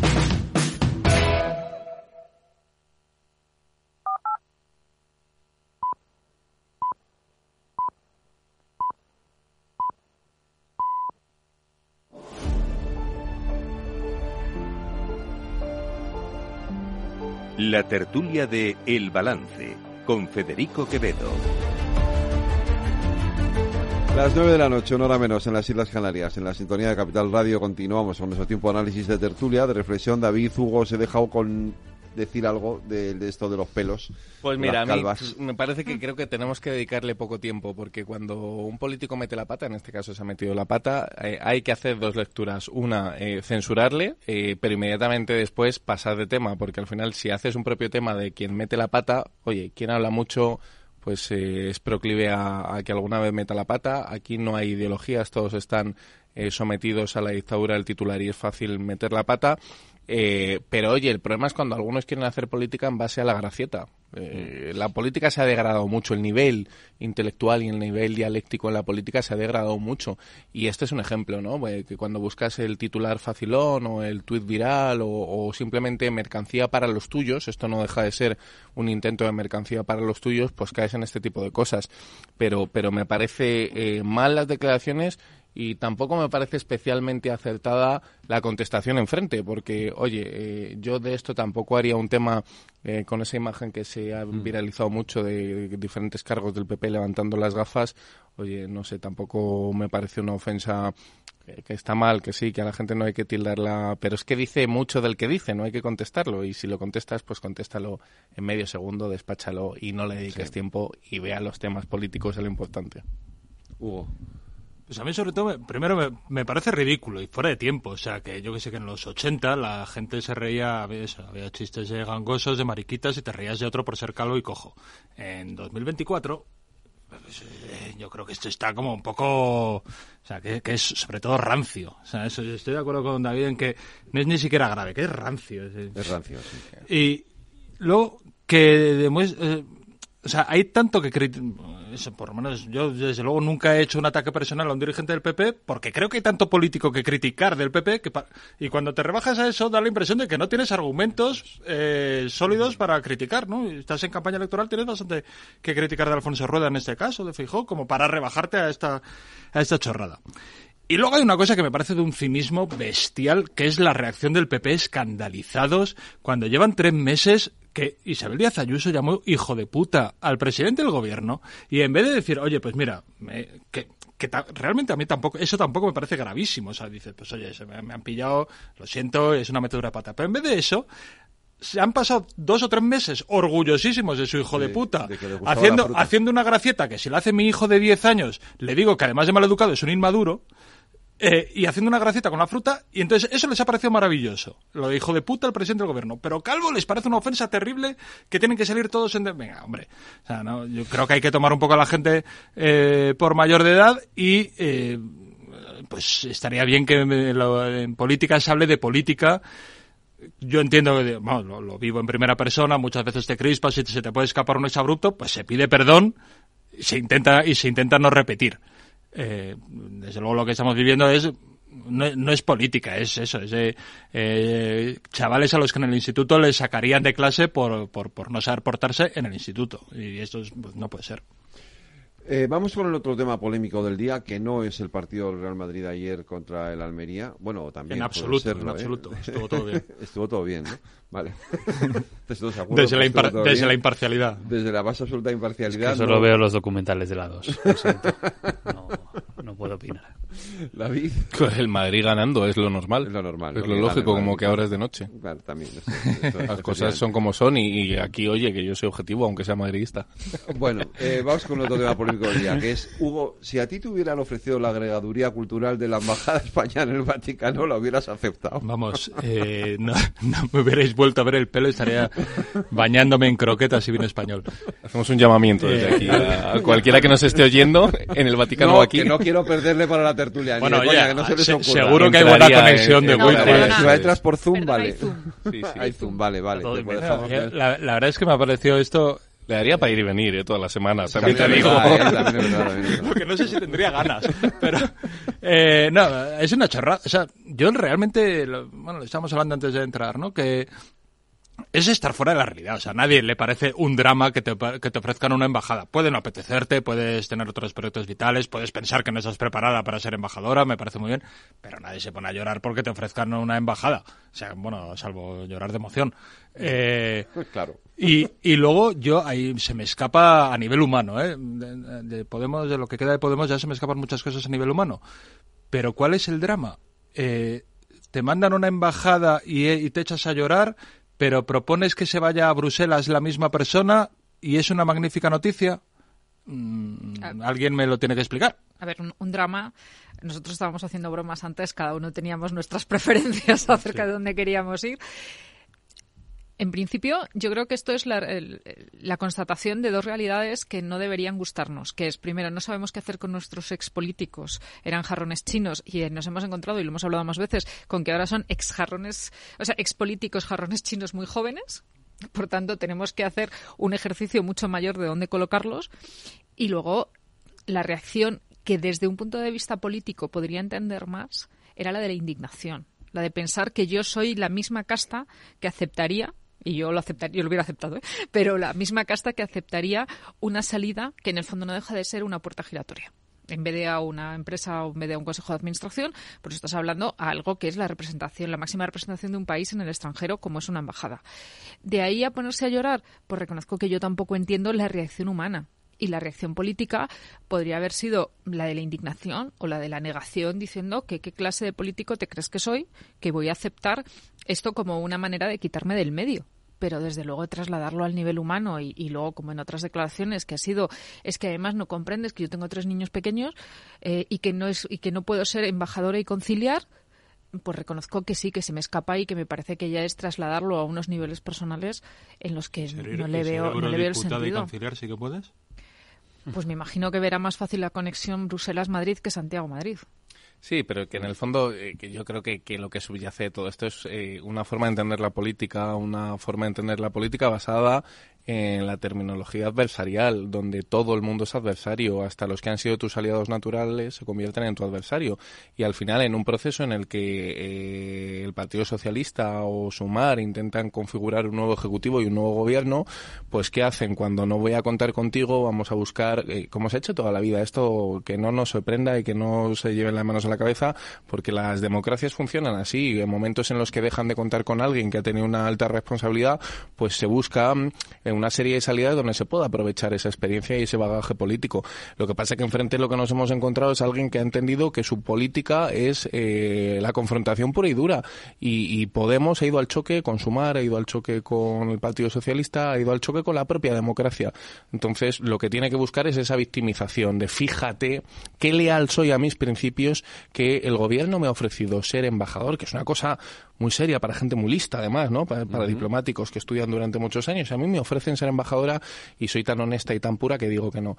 Bueno, pues eh, es vender un discurso que creo que hoy en día consume poca gente, que es creíble para muy poca gente y que mm, en el fondo además tampoco es comprensible, ¿no? Porque que- que creo que han querido jugar a la exageración. Uno puede decir, me ofrecieron esto y dije que no, pero me ofrecieron esto y, y entonces me eché a llorar porque que me sentí ofendida. Na- Nadie entiende eso hoy en día. ¿no? Eh, más allá de ideologías, no se compra. Entonces creo que, que se han pasado de frenada y que hacen política de la exageración, del victimismo y de la confrontación. Pero ¿qué, hace, Vamos, qué, qué opciones puede tener ahora mismo Irene Montero? Pero es que tú, tú- pero, ¿Qué pero opciones estoy, puede tener ahora mismo Irene Montero? estoy totalmente de acuerdo contigo. Me parece no. muy interesante el debate No, no, que tú planteabas. es- es una- es de qué pregunta de hacemos con, hacemos con los Estoy totalmente de acuerdo. Y eso, gran parte de culpa la tienen los propios políticos, porque hemos establecido un sistema eh, en la práctica y en la teoría, en lo discursivo y en lo ejecutivo, que prácticamente inhabilitamos el paso por la política. Es decir, si usted ha pasado por la política, eh, ya se le va a presuponer que usted tiene un interés en el sector privado cuando quiera salir. Por lo tanto, lo más noble es que se vaya a su casa o que simplemente sea funcionario. ¿Qué estamos haciendo? Dejar la política o bien para las élites más elevadas, que no tienen una, un interés económico y les da igual, o bien para los funcionarios. Pero estás expulsando talento. Quiero escuchar a Javi Ago. Vamos a ver. eh, aquí, y ahora sí, ya fuera, fuera bromas, la cuestión es que eh, yo estoy de acuerdo en que Podemos plantea que, vale, me han ofrecido esto, cosa que es muy habitual de, del juego del PSOE, eh, me, me compras, lo apañamos aquí bajo mano y al final jugamos a lo que hemos venido jugando los últimos cinco años, que era con cuatro pactos y cuatro tonterías que luego no se cumplen y que acomodan bien a todas las partes interesadas, al final eh, todo el mundo queda contento porque, digamos, eh, tus intereses individuales quedan cubiertos, que eso es muy de la casa del PSOE, ¿no?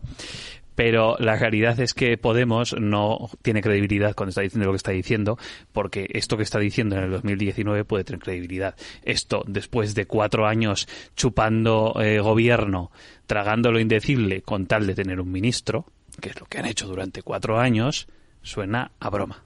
Y esa es la cuestión han tenido una ministra de Igualdad que han sido que ha sido una calamidad de ministra de Igualdad, han tenido unos ministros no sé si inexistentes, Florero, llamadlo como queráis, como Garzón, como el de universidades que no nos acordamos ni de cómo se llamaba. Subirats. Eh, sí, y el anterior, el, el Castells. otro. Castells. Efectivamente, que pasarán a la historia, aparte De de, que- por una inefable ley de universidad que... mm, Hombre, Castells pasará no a la solo- historia por sus aportaciones intelectuales mientras se reía Rafa Hernando también de su aspecto físico, por cierto. Sí, pues esa es su mayor aportación como ministro, pues él lo, lo dice No. todo.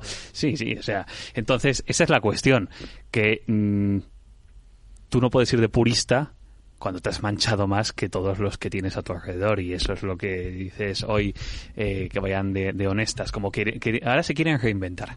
Es decir, no, nosotros ahora somos la vanguardia del proletariado, vamos a ir a las europeas, eh, hemos estado cuatro años eh, obcecados por el- la luz del poder, que no nos dejaban hablar como ministras, y ahora vamos a ser eh, La eh, izquierda la izquierda pura. combativa. La izquierda Dices, pura. pues si hubieses sido realmente, tuvieses principios, en el 2021 no habrías tragado con muchas de las cosas que echó el PSOE encima y que eran una auténtica vergüenza y que te las tragaste porque preferiste cobrar de ministra a decir las cosas como tenían que ser dichas, por ejemplo, o preferiste entrar en un gobierno con ministerios vacíos de contenido con tal de estar en el gobierno en lugar de pactar eh, medidas programáticas que mejorasen de verdad la calidad de la vida de la gente, cuando has tenido unos años de un gobierno del PSOE que muy de izquierdas, pero dejan un país en general con más desigualdad que la que encontraron cuando llegaron y que dejan un país con problemas estructurales sociales más graves que los que tenían cuando llegaron, véase la vivienda, sin ir más lejos, o véase la precariedad laboral.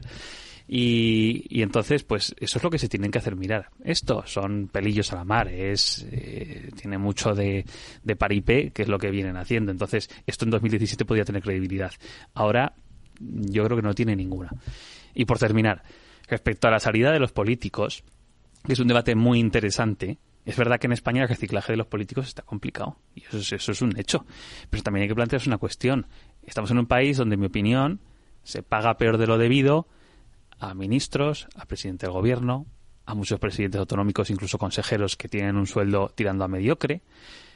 Pero que no se nos olvide que tenemos un país con 200 y pico apresebrados en el Senado, que no se sabe muy bien a qué se dedican, con 350 diputados en el Congreso, que la mitad no hacen ni el huevo. Los diputados autonómicos, lo siento por la parte que toca a Hugo como diputado autonómico, nos sobran el 80% de los diputados autonómicos de este país, que cobran mucho y trabajan poco. Eh, entonces, de la lista de asesores podemos empezar a tirar, pero eh, es de vergüenza. Diputaciones provinciales, eh, que se pongan a mirar ahora en las administraciones públicas que ha perdido el PSOE en mayo, donde ha recolocado a su gente. Porque si queréis un ejemplo, mirad Aragón. La cantidad de enchufados que ha dejado el PSOE ahora metidos en la Diputación Provincial de Zaragoza, porque es la única administración eh, pública que controla la comunidad autónoma, entre los ayuntamientos grandes y la comunidad. La única. Hasta tal punto de que la jefa de gabinete del presidente de la Diputación Provincial ahora es su sobrina, porque había que colocarla en algún lado. Entonces, claro, para reciclar bien a los políticos que hay que reciclar bien, para eso hay que quitarse lastre del medio. Y a este país le sobra mucho político parásito que no vale absolutamente para nada. Menos políticos y mejor pagados. Hugo. Eh, bueno, eh, por partes. Eh, Hugo, vete a la embajada. Yo lo veo claro, que creo que... A ver, desde luego trabajaría menos. Eh, yo creo que hay- primero hay un, hay un problema de golatría. Efectivamente, yo soy diputado autonómico. Y para mí es un infinito honor estar los años que estoy, que pues terminarán en un- algún momento, y estar unos añitos mm, representando a los madrileños, haciendo lo mejor posible para conseguir alguna cosita que he conseguido arañar, yo qué sé. Es un honor, un honor infinito. Frente a eso hay quienes se plantean que parece que es un honor para su país tener a gente de la altura de ellos y que eh, es un sacrilegio que alguien que dejar de ser ministra. Yo creo que Irene Montero, como mucha otra gente, ha tenido el privilegio de ser ministra de Igualdad, de conseguir avances en el feminismo, en derechos trans, en derechos LGTB. Joder, pues eh, no, lo que tiene que estar muy orgullosa, se ha terminado esa etapa, no pasa nada, porque no es una etapa a la que uno tenga derecho, sino que es un privilegio que le toca a muy poca gente y tienen esa suerte y es un honor para la persona, no es un honor para el país y por lo tanto no pasa nada, no te tienes que echar a llorar cuando termina, eh, al revés, tienes que estar muy contento por haber, o muy contenta en este caso, por haber vivido eh, lo que te ha tocado vivir. Yo en el caso concreto de Irene Montero creo que tiene muchísimas salidas profesionales posibles. O sea, creo que es una persona que se está empeñando en cargarse eh, el prestigio que ha acumulado en el movimiento feminista, en el movimiento LGTB, que lo ha acumulado, que lo ha acumulado, y que eso eh, gen- eh, le, va, le podría generar un prestigio. Hay un montón de cátedras de lucha contra la violencia de género en la que podría ser, yo, por ejemplo, creo que muchos de los políticos, un camino muy bueno sería la universidad, por ejemplo, porque hay mucha gente que ha acumulado un conocimiento que además lo ha acumulado gracias a la sociedad y la sociedad quizás tiene un derecho de recibir de vuelta el conocimiento generado. Creo que eso sería una buena salida. Y junto a esto creo que hay, hay muchas demagogias puestas sobre la mesa. Eh, Primero, por ejemplo, de- decías, eh, tenemos 350 diputados. Bueno, tenemos el Congreso más pequeño de Europa en relación a la población de España. Y reducir el Congreso siempre, o reducir una asamblea autonómica, siempre a quien perjudica es a la oposición. Porque es la que tiene que trabajar. Un, desde luego, un diputado de gobierno, del partido de gobierno, tiene mucha menos tarea porque no tiene que hacer control al gobierno, no tiene que hacer iniciativas que ya hace el gobierno, etcétera. Pero un diputado de la oposición hace muchísimo trabajo. Cuando se plantea reducir eh, parlamentos, eh, lo que se plantea es reducir control al gobierno y, por lo tanto, reducir democracia. Y, y reducir diversidad, porque cuando se reducen parlamentos, los, partidos que no entran son los partidos pequeños. Y la otra demagogia creo que se plantea en el sentido inverso. En diciembre tuvimos un debate en la Asamblea de Madrid porque Ayuso ha planteado, eh, y lo ha introducido en una ley, una ley ómnibus, por cierto, esas que se critican tanto, eh, ha planteado que haya un estatuto de expresidentes de la Comunidad de Madrid. Eh, yo metí una enmienda pidiendo que eso no generara pagas vitalicias y el Partido Popular votó en contra. Y lo decía porque eso, eh, esas pagas vitalicias dignificarían el cargo de presidente de la, de expresidente. Yo creo que la- los cargos institucionales tienen que ser muy dignos. Y la gente que ha pasado por cargos, ya digo, es un honor inmenso para esas personas y, tienen que ser atendidas. Ahora, esos temas de pagas vitalicias, o como había antes de, de- antes de 2015, todos los concejales del Ayuntamiento de Madrid tenían coche oficial. Es un disparate monumental. Entonces, entre el señalamiento al político como aquí nadie hace nada, tal, que yo creo que cualquiera que tenga algún amigo que esté en algún cargo político sabe que esto de que no trabajamos nada, pues es un poco, pues lo- los hay que no, ¿eh? Los hay que son unos. Eh, pues sí, pues sí, por ejemplo. No, pero, pero- Yo fíjate que Y- creo y- que ahí y- no hay ideologías. pero- pero te digo que yo Que no hay ideologías en eso, de verdad, que por la experiencia y el digo, conocimiento... yo he tenido compañeros No, de- no, Depende sí, de la debe de haber en todas partes, pero es que los de Vox son todos. Sí, sí. O sea, es que no conozco a nadie de Vox que trabaje en la Eso no estoy de acuerdo. Eh, o sea, los de Vox todos y no solo los de Vox. Eh, o sea, yo he tenido compañeros que son unos jetas. Eh, que sí, que Sí, que los hay de todos los colores. sí, que sí, sí. eh, Yo, Hugo, lo siento, eh, pero, pero- te tengo que hacer una matización, que me defiendas que la Comunidad de Madrid necesita 135 asamblearios a mínimo 60.000 euros brutos del año el asambleario. No, mínimo no. No es verdad eso. Eh, bueno, 50 y muchos. Esos son los portavoces de comisión. Pero vamos, eh, sabes que de 50 y muchos no bajan. Sí, sí, sí. Los que no son Bueno, portavoces de los que comisión, no son sí. portavoces. Eh, sí, ¿no? que, que me miro el portal de Pero nos transparencia. estamos, nos estamos Pero desviando. bueno, quiero Que decir lo que estábamos que eso hablando sea, era que de eso, que Irene eso sea defendible dice mucho de por qué la izquierda hace 25 años o más, perdón, ya he perdido la cuenta de 30, que no gobierna la Comunidad de Madrid. Ahora sales a Vallecas y le explicas al tío que trabaja 12 horas que es que, mire usted, es que no me da con 30 diputados, necesito 60 Pero es que para la acción de contra el gobierno. Pero es que cuando tú es quitas un insulto diputado- a la inteligencia No, del pero cuando tú quitas diputados es- no, eso, ¿eh? es una cuestión, porque eso lo hemos discutido con Vox, por ejemplo. Claro. No estás hablando de decir, es que lo que hago es mantener la proporción a la hora de hacer las votaciones. Estás quitando horas de trabajo. Y esas horas de trabajo, si se aplicasen de verdad, eh, efectivamente redundaría en que las leyes sean mejores, porque una de las cosas que hemos vivido y que, mm, y que lo hemos vivido justamente con Podemos es que la ausencia de trabajo y la ausencia, por ejemplo, de una técnica legal eh, a la hora de hacer las leyes nos ha traído muchísimos problemas. Que nos estamos enfrentando con leyes que el Constitucional nos está echando para atrás, cu- cuya técnica jurídica deja mucho que desear, que luego tienes muchos problemas de interpretación y que al final termina teniendo que ser Eso no te lo resuelven los políticos. pero es que deberían resolverlo los políticos con sus horas de trabajo. Pues, primero, Deberían. No, eh, para, para eso, para eso justa, para eso justa, para eso, para derecho. Eso, pero es que para eso no justamente, por, eso justamente está encantada es la, es, es la técnica legislativa. Montero está encantada con este, es este es- es desvío del tema. Primero, tienen que ser técnicos jurídicos, cosa que ahí sí que hace falta funcionarios cualificados.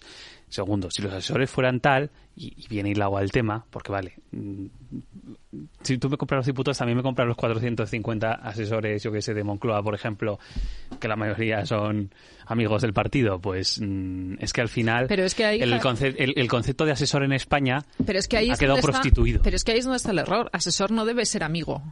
Debe ser experto. Entonces, cuando tú tienes un asesor, igual que cuando tú en una empresa contratas un consultor o contratas un asesor, lo contratas porque necesitas unos conocimientos especializados en algo concreto. Bueno, y no Bueno, solo, pues- y no solo. Yo No, defiendo, que Pablo, que defiendo. Pablo Casado acaba de entrar en una yo empresa de defiendo artificial. fervientemente un fondo de inversión. que es el una gestora de que- fondos. Que en las empresas hay el, mi- el mismo el componente de... de confianza en política también es fundamental. ¿eh? Que, que, que- que- que hay veces que hacemos un poco caricatura de lo que es lo público eh, y no todo el mundo del sector privado está dispuesto a trabajar de lunes a domingo, esto hay que decirlo.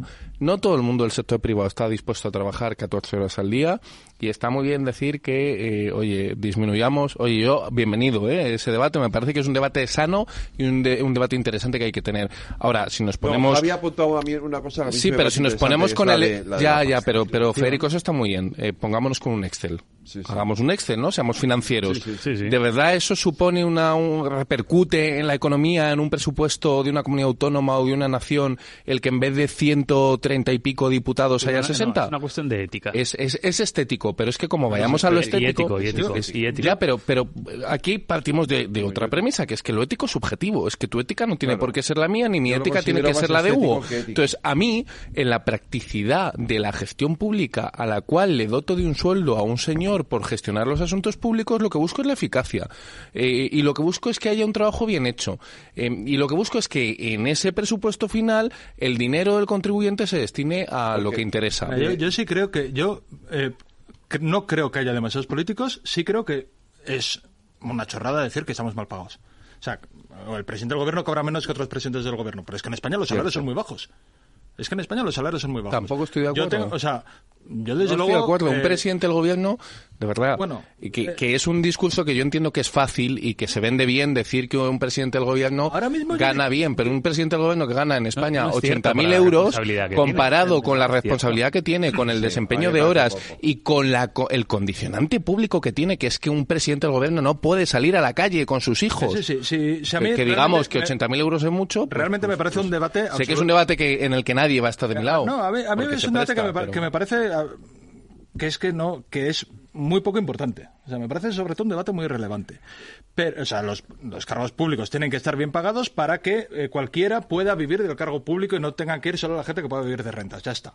Eh, es un cargo que genera una responsabilidad, pero creo que en un país con los salarios que tenemos, pues los cargos públicos estamos muy bien pagados. Creo, en general. Y- pero que es discutible no es muy importante. Evidentemente, no es el gasto del que hay que ahorrar para, que, para mejorar la sanidad. O sea, no, no va a ser... el- yo sí que he planteado en Más Madrid cuando Ayuso propuso reducir los diputados, le dijimos que en vez de reducir los diputados redujéramos el sueldo y así se, se mantenía el mismo gasto. Pero reducir el número de diputados no solo puede tener componente estético y ético, también tiene un componente democrático.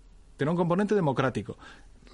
Eh, Y de hecho eso en España, el número de diputados que hay eh, que en el Congreso de los Diputados, que es muy bajo, que es muy bajo para un país de 48 millones de habitantes, eh, lo que genera es eh, una sobrerepresentación de partidos mayoritarios, porque cuanto menos diputados tenga un parlamento, man- menos proporcional es, menos Eso- eso sí diversidad que ya no te lo representa, puedo comprar, Hugo. menos divers- una Bueno, eso es circunscripción provincial. No, no, no, matemáticas son- es la ley DONT y la No. circunscripción provincial. Entonces- deciros solamente una cuestión. Y, Porque y, yo, por cierto, entiendo que en La Rioja deben de tener un, pano- un panorama muy antidemocrático porque tienen una Cámara Autonómica que creo que es la cuarta o la quinta parte que la vuestra. No sé cómo los riojanos, por ejemplo. población tiene La Rioja? tienen- Es que Madrid tiene siete va- millones de Lo- sí, sí, no sí, muy no bien. territorio. Por es que, supuesto, pero perdona, por es que La supuesto, pero Rioja es que- es, es más pequeño que muchos ayuntamientos. Pero es que el porcentaje. Bueno, En, en proporción, en proporción, el porcentaje, en el por- en porcentaje proporción a la de de- voto, que es lo que determina la representación electoral, es eso, un porcentaje. Bueno, luego es- mm, y por cierto, habla de centro democrático, eh, la Comunidad de Madrid tiene, tendrá ciento y pico, 130 escaños, más de 130, pero tiene una barrera de entrada del 5%. Por lo tanto, Sí, cualquier sí, pero tipo, ese es cualquier tipo también, el de la ley esto- electoral, no me la entonces, abréis ahora, Al final favor, lo que no, se siempre- siempre he defendido que- no, al final cada uno es lo que lo que Si quieres te concluyo. cuento- Si Pero quieres al te final- la última, eh, cuando se planteó esta reforma, además de reducir el sueldo, la otra enmienda que puse es que quitar la barrera electoral actual y ponerla en 50.000 votos, que es lo que cuesta un diputado.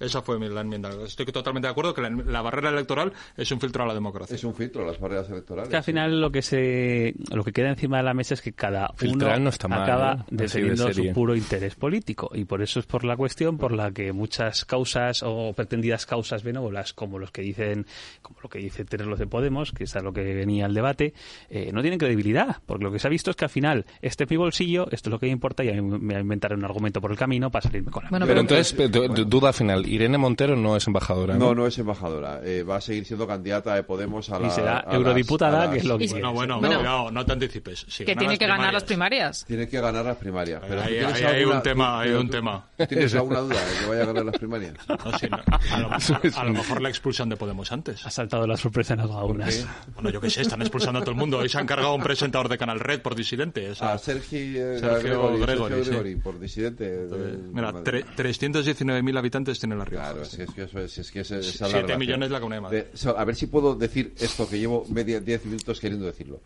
Yo estoy de acuerdo en que es una cuestión estética y que efectivamente a los políticos, o sobre todo a los que tienen cargos de responsabilidad, debería pagarles más. Pero también es verdad que cuando lo hacen, en cuanto en una comunidad autónoma aprueban una subida de sueldo, nos echamos todos encima. Totalmente. Nos tiramos todos encima. De, ¡Ah, qué barbaridad! Se han subido el sueldo. A lo mejor ha sido un, lo que fuera, me da igual. Mm. ¿no? O sea, que, es decir, que es verdad que ese debate debería, deberíamos tenerlo, pero también es verdad que cuando lo hacen eh, eh, eh, nos tiramos todos encima. Volvemos a Galicia. Porque hay varias cosas que quiero comentar de ahí. Primero, eh, ¿vuelve nunca más? Lo dices por el escándalo de las bolitas Sí, porque de ayer salieron un montón, bueno, salió bastante gente a la calle en Santiago en contra Es de- campaña. Es Eh, campaña. yo mm, no sé, no, no, no, no pienso que hay mala fe en los que salen. ¿eh? No, no estoy diciendo que los que han salido no salen por, por las bolitas, ni mucho menos, pero creo que la gente que sale sale en un contexto de campaña electoral. Eh, y me, me vuelve a suceder un poco lo que hablaba anteriormente, que mm, me cuesta ver la eficacia de ese discurso ahora mismo, porque la situación no es comparable, porque con el nunca más, eh, cualquiera que estuviese en su casa veía imágenes de animales eh, llenos de, de- petróleo, veíamos eh, las costas ennegrecidas, bueno, pues eran imágenes mucho más más impactantes, ¿no? Eh, ahora, oye, yo no digo que no impacte una serie de bolitas en la arena, pero mm, y no le estoy quitando importancia medioambiental, pero no es tan poderosa la imagen y, y quizás se entiende más como un aprovechamiento electoral de un momento determinado de campaña y en esa lógica se entiende. Entonces, bueno, eh, lo han aprovechado todos, ¿eh? Aquí todas las formaciones Pero- políticas pero no han hecho para bien. política, no todos para bien. No Bueno, todos de para hecho, bien. yo tengo mis dudas de si alguno lo ha hecho para bien, porque mm, creo que, que, que todos han planteado malas estrategias eh, con esta cuestión. Pero si no estuviésemos en campaña electoral, pues eh, tengo mis dudas de que estuviese acaparado tantas horas de atención mediática. Pero la, manifestación de ayer de Nunca Más, yo no la asociaría, fíjate, a un, a, una a un único partido político, porque además los gallegos han demostrado en muchas ocasiones que votan en función de lo que quieren votar. Y que, el, por ejemplo, hemos tenido durante bastante tiempo una dualidad entre los ayuntamientos y los concellos frente a la Junta porque sí que teníamos una realidad de una asunta con una mayoría absoluta y con un montón de ayuntamientos y de organismos intermedios que sí que estaban representados por las mareas y sí estaba representado por, por Nunca Más. Creo que aquí están indignados y con mucha razón, porque además to- todos conocemos más o menos la zona y es una zona que aporta muchísima riqueza en el, absoluto eh, partido de tenis que se han tenido entre administraciones en el de es que tú no me lo has dicho, me lo notificaste el 23 por la noche y era Navidad y no me llegó el burofax, eh, exagerando y, te- y tendiendo al- a la ridiculización. Y en realidad no se han puesto las pilas ninguno de ellos a, trabajar. Y creo que la gente estaba más protestando por la falta de control o por la sensación de qué hacen estos políticos que no que se han- hayan sumado las fuerzas para, eh, con independencia de que luego se tiren los trastos a la cabeza, haya gente limpiando las playas, haya barredoras y haya eh, intentos de retirar todos los pellets en la playa. No- yo no creo que la manifestación de ayer sea significativa en absoluto de que eso vaya a suponer ningún tipo de cambio político en, en Galicia. Yo creo que hay una cosa que me ha sorprendido en toda esta gestión de la comunicación, que es... Que ha sido muy la- mala en todos los casos. No, a ver, más allá de que sí que se intentó inicialmente emular un poco el caso Nunca Más, a pesar de que eh, efectivamente yo creo que mediáticamente no se presta a ello porque el, el problema medioambiental afortunadamente es mucho menor, también me ha sorprendido el hecho de que ha sido el PSOE luego el que lo ha cortado de raíz. Ha habido un momento en el que yo creo que alguien ha calibrado internamente que comunicativamente no les estaba generando el rendimiento que ellos inicialmente pensaban, porque por lo menos en Galicia, en Madrid yo creo que sí, porque los medios de comunicación se prestan mucho a ello, al fango, a la politización, en fin, enciendes mm, dos radios crispadas y pones la sexta y ya tienes eh, una buena una buena Un película montada, efectivamente, un chapapote en sentido mediático. Pero yo creo que en Galicia se han dado cuenta que era el PSOE que no le estaba jugando a favor y que incluso le estaba haciendo, digamos, boomerang la estrategia, como le ha pasado en alguna otra elección autonómica, por ejemplo, cuando pasó aquí en Madrid con el caso de las navajas, ¿os acordáis con Reyes Maroto? Y creo que han, han, han reculado a tiempo. Y eso, en cierta medida, me parece inteligente. El candidato gallego del PSOE... Hago un matiz, eh, por, por entender tu posición. ¿Es porque crees que no le beneficiaba a ellos, Sí. al PSOE, o porque crees que le estaba beneficiando al BNG? Pues O- a eso no me atrevo a, a- a apostar. Puede que fuera lo segundo, ¿eh? Puede que fuera lo segundo porque el BNG mm, estaba muy fuerte y yo creo que en los últimos días se aprecia cierta eh, cierto desinfle, eh, apuntan también a, algún- a algunos sondeos, o por lo menos cierta estabilización. Eh, en este sentido también, yo creo que el candidato gallego del PSOE, que es bastante desconocido, sí que es verdad que tiene un perfil mm, mucho más presidenciable que otros que ha tenido el PSOE, por ejemplo, y que se ha salvado de una buena encrucijada judicial precisamente porque él tiene tablas y porque mm, no tenía nada eh, oscuro en su armario que esconder a pesar de todo lo que le han intentado imputar. Entonces, yo creo que el PSOE se intenta poner en modo campaña, en modo constructivo y veremos a ver qué réditos le da el día de las elecciones. Yo, yo creo que no- esto no es nunca más, eh, esto no es el Prestige. Sí es una movilización importante y es una movilización importante que ha sucedido en Galicia, protagonizada por gallegos. Creo que la crisis eh, es, es importante porque el mar gallego está en crisis y porque afecta al mar gallego, a los mariscadores, a los pescadores, que es un sector económico bestial de, de, de Galicia y porque la preocupación medioambiental crece mucho y efectivamente creo que probablemente no favorezca tanto al PSOE como a otras, como a otras opciones. Dentro de eso, yo no, no las movilizaciones sociales no suelen tener una repercusión electoral inmediata casi nunca, casi nunca. A medio plazo sí, pero inmediata, yo qué sé, la- en Madrid tuvimos las movilizaciones eh, sobre la sanidad que fueron enormes y luego hubo mayoría absoluta de Ayuso, o el 15M eh, fue una semana antes de la mayoría absoluta de Esperanza Aguirre. O sea, no, no suelen tener repercusiones electorales eh, inmediatas. Lo que sí pasa es que Alfonso Rueda y el PP vienen de una lenta caída desde hace mucho tiempo, no de, no de ahora, sino desde hace mucho tiempo, junto con el ascenso sobre todo del BNG y no se sabe pues si Sumar entrará en Pontevedra y en La Coruña. No hay ninguna encuesta y, y, de hecho creo que hay un dato que es bastante revelador. Tú decías lo de que el PSOE está intentando bajar el sufle. Hay otro dato y es cómo Fijó está intentando que en la campaña, Fijó que ha sido presidente de Galicia, que en la campaña de eh, gallega no solo de Galicia sino de España. Lo cual no hace Es lo, mismo, es lo mismo que estamos viendo en Madrid a diario. Sí, sí, pero que, yo pienso que cuando un alguien que gobierna no quiere hablar de donde gobierna, no es, no es una gran señal de su gestión de gobierno. ¿Y qué hace Isabel, Isabel Díaz Ayuso en Polonia? A mí me lo vas a contar. Eh, hablar a favor de un genocidio, eso es lo que ha hecho. Pero en cualquier caso... Eh, entonces, y luego, las encuestas en general no hay ninguna que no esté dando la mayoría absoluta al PP, pero tampoco hay ninguna que se le esté dando holgada. O sea, se la están dando por uno o dos escaños. Y venimos de un 23J. Bueno, yo Pero es que no creo que vaya a ser por las movilizaciones, ¿eh? Pero- que hay juego que dependerá, pues, de si es, o sea, si es que las elecciones al final, si ese día llueve, pues va a votar una gente y no va a votar otra. el partido, si ese día hace sol, va a votar el una gente y Partido Popular, si no obtiene una mayoría absoluta, no, gobierna. puede ser, pero es que además eh, a No, no, nivel claro, a, no nivel de partido a nivel de partido nacional Sí, sí, sí. eh, es un problema y nos, nos vamos a un PP que va a tener que replantearse muchas cosas porque no ahora mismo todavía no han terminado de digerir el no haber obtenido la mayoría absoluta en las elecciones de julio y creo que les va a costar mucho reposicionarse si ahora mismo no obtienen esa mayoría absoluta o por lo menos esa sensación de que siguen siendo un partido de gobierno Sobre todo que es por un lo que ha- por lo que hablamos porque es que es o solo o no gobierno luego que es un poco, hablábamos antes del Real Madrid-Almería. Eh, al PP en Galicia le pasa un poco lo que le pasaba ayer al Real Madrid, que cae- tenía que ganar por narices.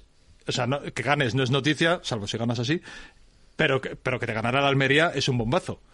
Y al PP en Galicia le pasa eso. Eh, no siendo tan holgado como todos tenemos en la cabeza, damos por descontada una victoria del PP que si no la tiene, pues es, un, es una bomba en el Partido Popular. Y a ningún otro partido, si gobierna el PP por mayoría absoluta en, el, en Galicia, le supone un. Vamos, salvo que tengas un resultado catastrófico. Pero digamos que es como que lo damos todos por descontado, ¿no? Que va a ganar el PP en Galicia. Bueno, pues es el que tiene algo que De perder. ahí el llamamiento a que Vox no se presente. Hombre, yo siguiendo el símil, creo que claro que si juegas con el colista que nunca ha ganado eh, frente al que tradicionalmente gana, pues eh, tu posible empate a tu afición le, le pone mucho, eh, le mueve mucho. y tu creo que es lo victoria que- y tu victoria creo puede que ser es lo atro- que y, y tu, viendo, y ¿no? tu El- derrota es atronadora Una mezcla entre deseos y hechos. Hay una serie de deseos de la oposición en Galicia y una serie de hechos. Y los hechos son que hay, eh, pues no sé, cuatro o cinco, no sé cuántas mayorías absolutas consecutivas, que el PP, a pesar de que digan que cada vez eh, va a menos, el debate está en todas las encuestas en que tiene una mayoría absoluta en si es más holgada o es menos holgada. Oye, pues eh, ojalá fuese yo el PP gallego, ¿no? Eh, en la vida en general como proyección, que es que la cosa es si no saca mayoría absoluta o no. Desde luego que si no saca mayoría absoluta va a ser un fracaso. Pero yo no creo, tampoco compro el argumento de que es que Feijóo está haciendo una campaña nacional, porque tú te vas a Galicia y lo que te dice la gente más conservadora de Galicia es el problema de esta campaña es que Feijóo no está viniendo. Y no está viniendo porque lo que no quiere es acaparar al candidato. Y esto es una estrategia que será más acertada o menos acertada, no lo sé.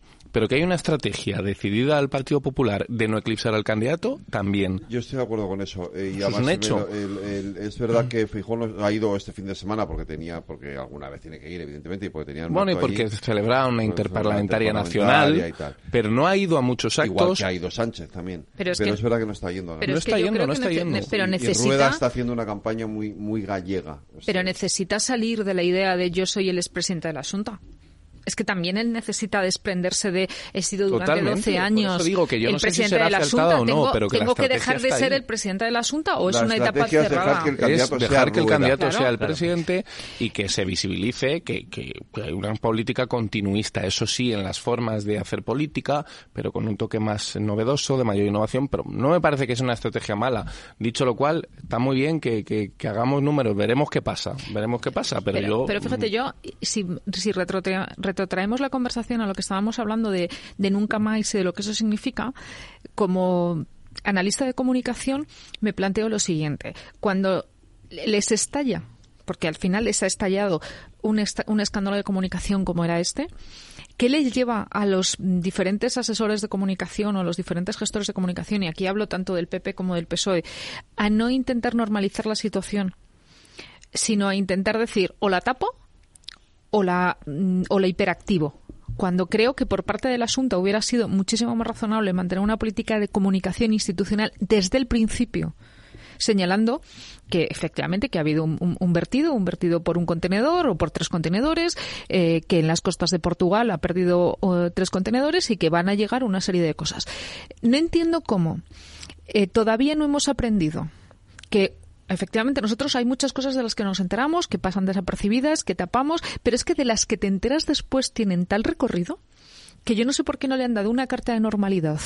La, la asunta desde el principio y hubieran tenido una posición ética, moral y de comunicación muchísimo más potente, in- incluso dentro de la campaña, que la que han tenido después cuando han ido a rebufo del gobierno. De verdad que me cuesta trabajo entender por qué seguimos intentando, co- como, como sociedad, eh, tapar determinadas cosas cuando si las gestionamos con normalidad, esto hubiera, podi- esto hubiera podido ser una importante baza para la asunta, porque, porque se hubiera podido poner por delante y hubiera podido decir, yo me pongo aquí, ha pasado esto, efectivamente en las costas de Portugal, pero me temo que el mar tampoco tiene tan claras las fronteras. porque y cuando, y cuando me ha llegado, cuando me ha llegado, he llegado, o sea, sana llega, colaboración entre administraciones. pero si no es sana, pero es que No, ni es- siquiera es así, colaboración, pero- es, pero- es aprovechar, es aprovechar tu sí, fuerza. pero debería ser una sana colaboración entre administraciones públicas y al final el problema está en que cada uno lo ve en- con una lectura electoral y, y, Pero es no, que pero como- usted no es de los míos, pero entonces como me va a hacer lectura, la pero como lectura electoral, José, de verdad que es que es, es me voy a poner a favor.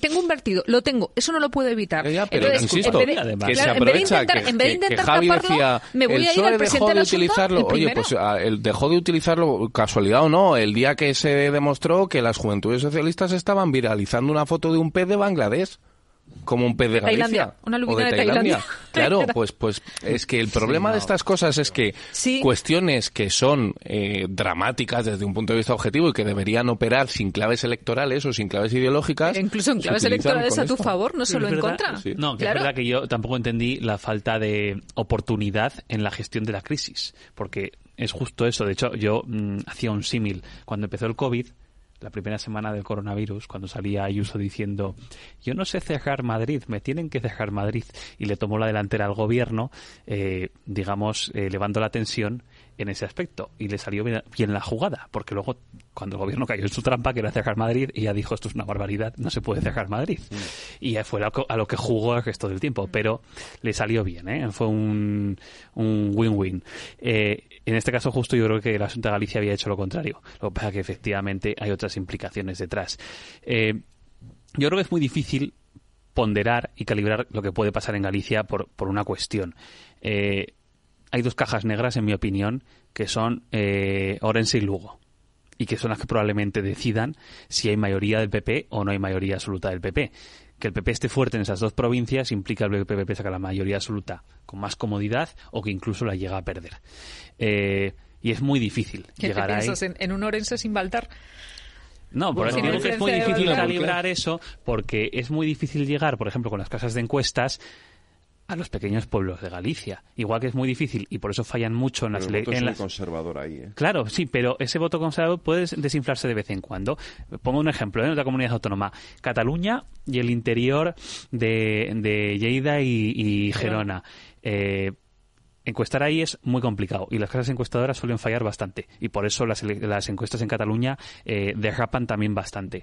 Entonces, yo no me atrevo a hacer pronósticos sobre Galicia porque creo que esas dos provincias son una caja negra bastante importante. Igual te encuentras con que la gente de ahí está satisfecha con la gestión del Partido Popular porque son de, un, de una eh, ideología bastante conservadora y casi eh, votan en automático, o puede ser que ciertos problemas mm, que arrastre internamente Galicia, la despoblación, una caída del dinamismo económico, temas con la gestión sanitaria rural, le puedan pasar cierta, cierta factura. Lo veremos el día el día de las elecciones. Sí, bueno, pero- por supuesto. Espera, pero tengo fíjate- que hacer una pausa, María José. Un segundo. Tengo que hacer una pausa.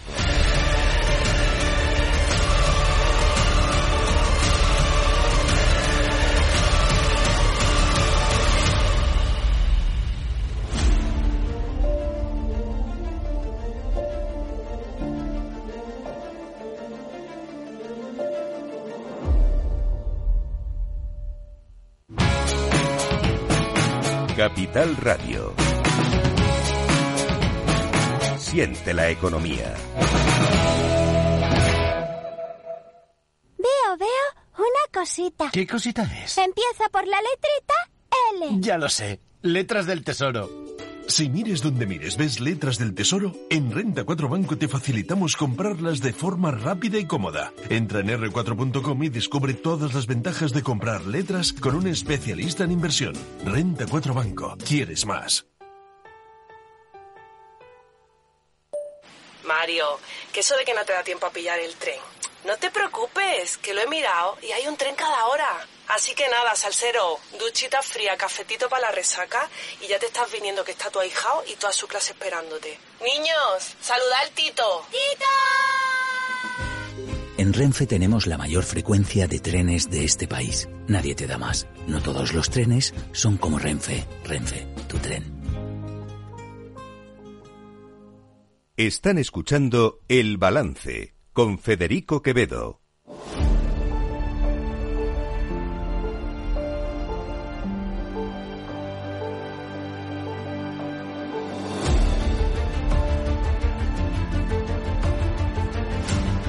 Querías añadir algo más sobre esto, Mariajo, pero muy breve. Quiero Estábamos a un diciendo tema que es muy que- poco polémico que es la amnistía. Vale, eh, pues aquí por, terminar, aquí por terminar, creo que los, ga- los gallegos no tienen buenos recuerdos de los tripartitos y que el clima general de gobierno en el que ahora mismo nos estamos debatiendo, justamente por la amnistía y por lo que hay que darle a los minoritarios, va a ser un elemento que va a pesar mucho a la hora de decidir qué tipo de gobierno quieren. Igual es mejor lo malo conocido.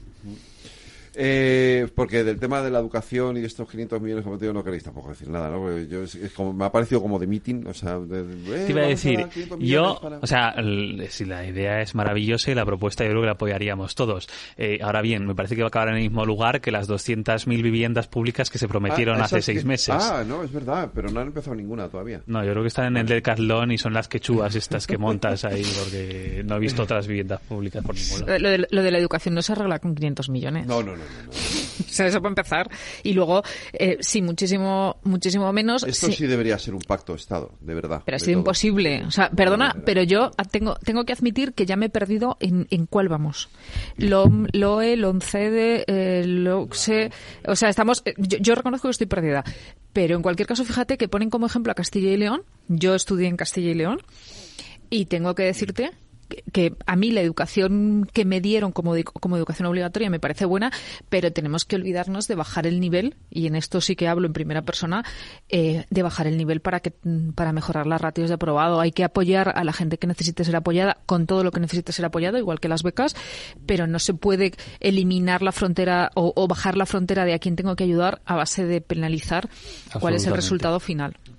Hablabas de, de- de Castilla y León. eh, Soria, por ejemplo, en los informes PISA eh, está por encima de Finlandia, que es el que tiene los mejores Y León, indicadores. que es de donde yo es vengo. un Y- y ejemplo. León. de- Finlandia, en donde no repiten de curso, o sea, todo ese discurso de, eh, de eso de no- elevar el listón y tal, en Finlandia, en Finlandia lo destroza. No, desde luego lo que no funciona es el planteamiento de las matemáticas con perspectiva de género. Eso sí que desde luego que no funciona, Pues- que, que pues podemos... funcionar Pero tú no puedes- Sí, pues, pues es- que eh, nos estamos que enmendando a lo que decíamos Pero tú no, hace tienes por un qué año. porque tú no tienes por qué plantearte que bajas tu exigencia y lo que tienes que decir es si resulta que yo al nivel por, por simplificar en el que sumar, restar, multiplicar y dividir tengo que saber en segundo de primaria si no saben en segundo de primaria tendré que apoyarlos pero no tengo que pasarlos a tercero Sin duda. porque, porque si no El no vamos a solucionar las cosas género. Bueno, es que hay muchos problemas en el sistema Claro, el educativo. problema- por eso el da para un monográfico. el problema es la exigencia. y, lo siento monográfico. pero yo y por la parte que me toca lo siento pero es que no entiendo por qué las faltas de ortografía son un problema. O sea, no entiendo por qué tienes que pasar a gente con faltas de ortografía. No entiendo por qué no puedes evaluar eso. Eh, me parece bastante irracional que lo que estés diciendo es tengo que hacer cajas de contenidos como si fueran Kubernetes, como cuando haces un proyecto digital, que no tienen nada que ver unos con otros. Yo insisto, creo que este es un asunto que debería de, de- que, que no, no no debería resolverse con, con primero no debe resolverse con, con que el presidente de gobierno salga en un mitin en, Totalmente. en, en la- con- Aparte decir, que "Vamos si haces- 500 millones para mejorar si la haces a matemática". 500 si haces a 500 o sea, yo- millones- Yo, estoy de acuerdo con él, pero eh, vamos, Debería de ser una No sé si ser. es noticia, si es público o no. Esta sem- estos, hoy, hoy es lunes. Sí, hoy todos los ministerios han presentado eh, las partidas presupuestarias que piden para el presupuesto. O sea, se está gestionando. entiendo Pero cuánto, pero Hugo, tú conoces perfectamente los presupuestos de la Comunidad de Madrid y 500 sabes que 500 millones en es una todo mierda, en toda. Sí, no, España sí, sí, es, yo- es yo- irrelevante. eh, a mí me parece mucho más importante qué política educativa haces tienes que que, que- o sea, 500 millones en matemáticas y lengua no me- a mí no me dice absolutamente nada. ¿Qué, Esto sí 500 millones en qué? ser- esto sí en un montón de, en objeto 500 millones de en calculadoras, o sea, pues, no, Pues en a mí las digitales y no ningún no me dice nada ni creo que por ahí vaya Me parece que es un tema crucial, me parece imposible que haya un pacto de Estado sobre esto, ni sobre casi nada, pero sobre esto en concreto no, porque hay dos visiones antagónicas eh, bastante difíciles de conciliar. Hubo una posibilidad con Ángel Gabilón de Ministro de Educación de haber un algo así Pero como un lo pacto- tuvieron cerrado él y, Sí, y, el PP y el PP lo rompió. No, no, no, no, no, no, Hombre. no, no, no, los rompieron los dos. Ah, Gabilondo lo tenía ver, cerrado. No, Fue no, Sánchez quien tiró- esto- fue esto- Sánchez quien tiró el yo- acuerdo. No, no, fue, fue, Hombre, fue Sánchez no Zapatero. estaba. O sea, Zapatero, Fue perdón, Zapatero. Zapatero, sí, sí, perdón, perdón. Eh, yo esto tengo información de primera mano. Eh, él y, y María Dolores de Cospedal tenían firmado el pacto y por encima de ellos, dos personas por encima de ellos, por un lado Rajoy y por el otro Zapatero lo tiraron. Totalmente. Pero los dos, pero fueron los dos, no fue uno, fueron los dos. Pero Eh, pero, pero es una pena, porque Por fue la primera vez que... Gabi- Gabilondo, que lo tuve yo de profesor, un gran profesor que nos aprobaba a todos. Pero es maravilloso, pero, pero a mí siempre me pareció que fue un gran ministro y, un- y, y- y- Bueno, pero es que sigo por lo menos, considerándole una- por lo una menos fue un ministro que sabía de lo que hablaba. Pero, pero fue la, es la única vez, es verdad, que, que- estuvieron- que- que lo estuvieron tenían hecho, a sí. punto y tuvieron el pacto hecho. Yo no creo que si se pudo en aquella ocasión, eh, se debería de volver a, por lo menos a intentar. Pero bueno, es otro tema. Esta, Eh, esta medida se resume en lo de siempre. Votaron gestos, tienen gestos, básicamente. Este anuncio. Sí, pero bueno, se- el anuncio, sabes que el anuncio es lo que es. Javier, miro tu pragmatismo.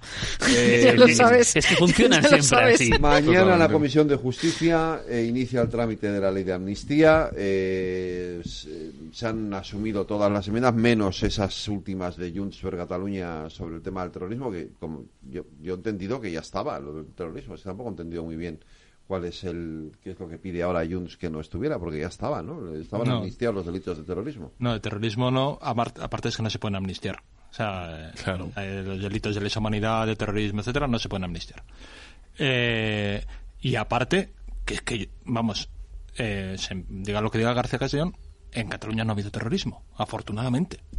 Eh, entonces, eh, es amnistiar, o sea, eh, si, a- si alguien imputa, a, que no lo creo que lo hagan, a Puigdemont por terrorismo, Es una va a ganar cualquier recurso, porque es un disparate. Pero Entonces, no, no se, pero ahí no se trata de amnistiar nada, ahí se trata de seguir la vía judicial porque es es, es, o sea, eh, es muy difícil decir que el tsunami cometió terrorismo y, si- eh, y, de- y- no decir que lo que, cosas que han pasado en Ferraz esta semana son terrorismo, que sería un disparate, sería un disparate absoluto.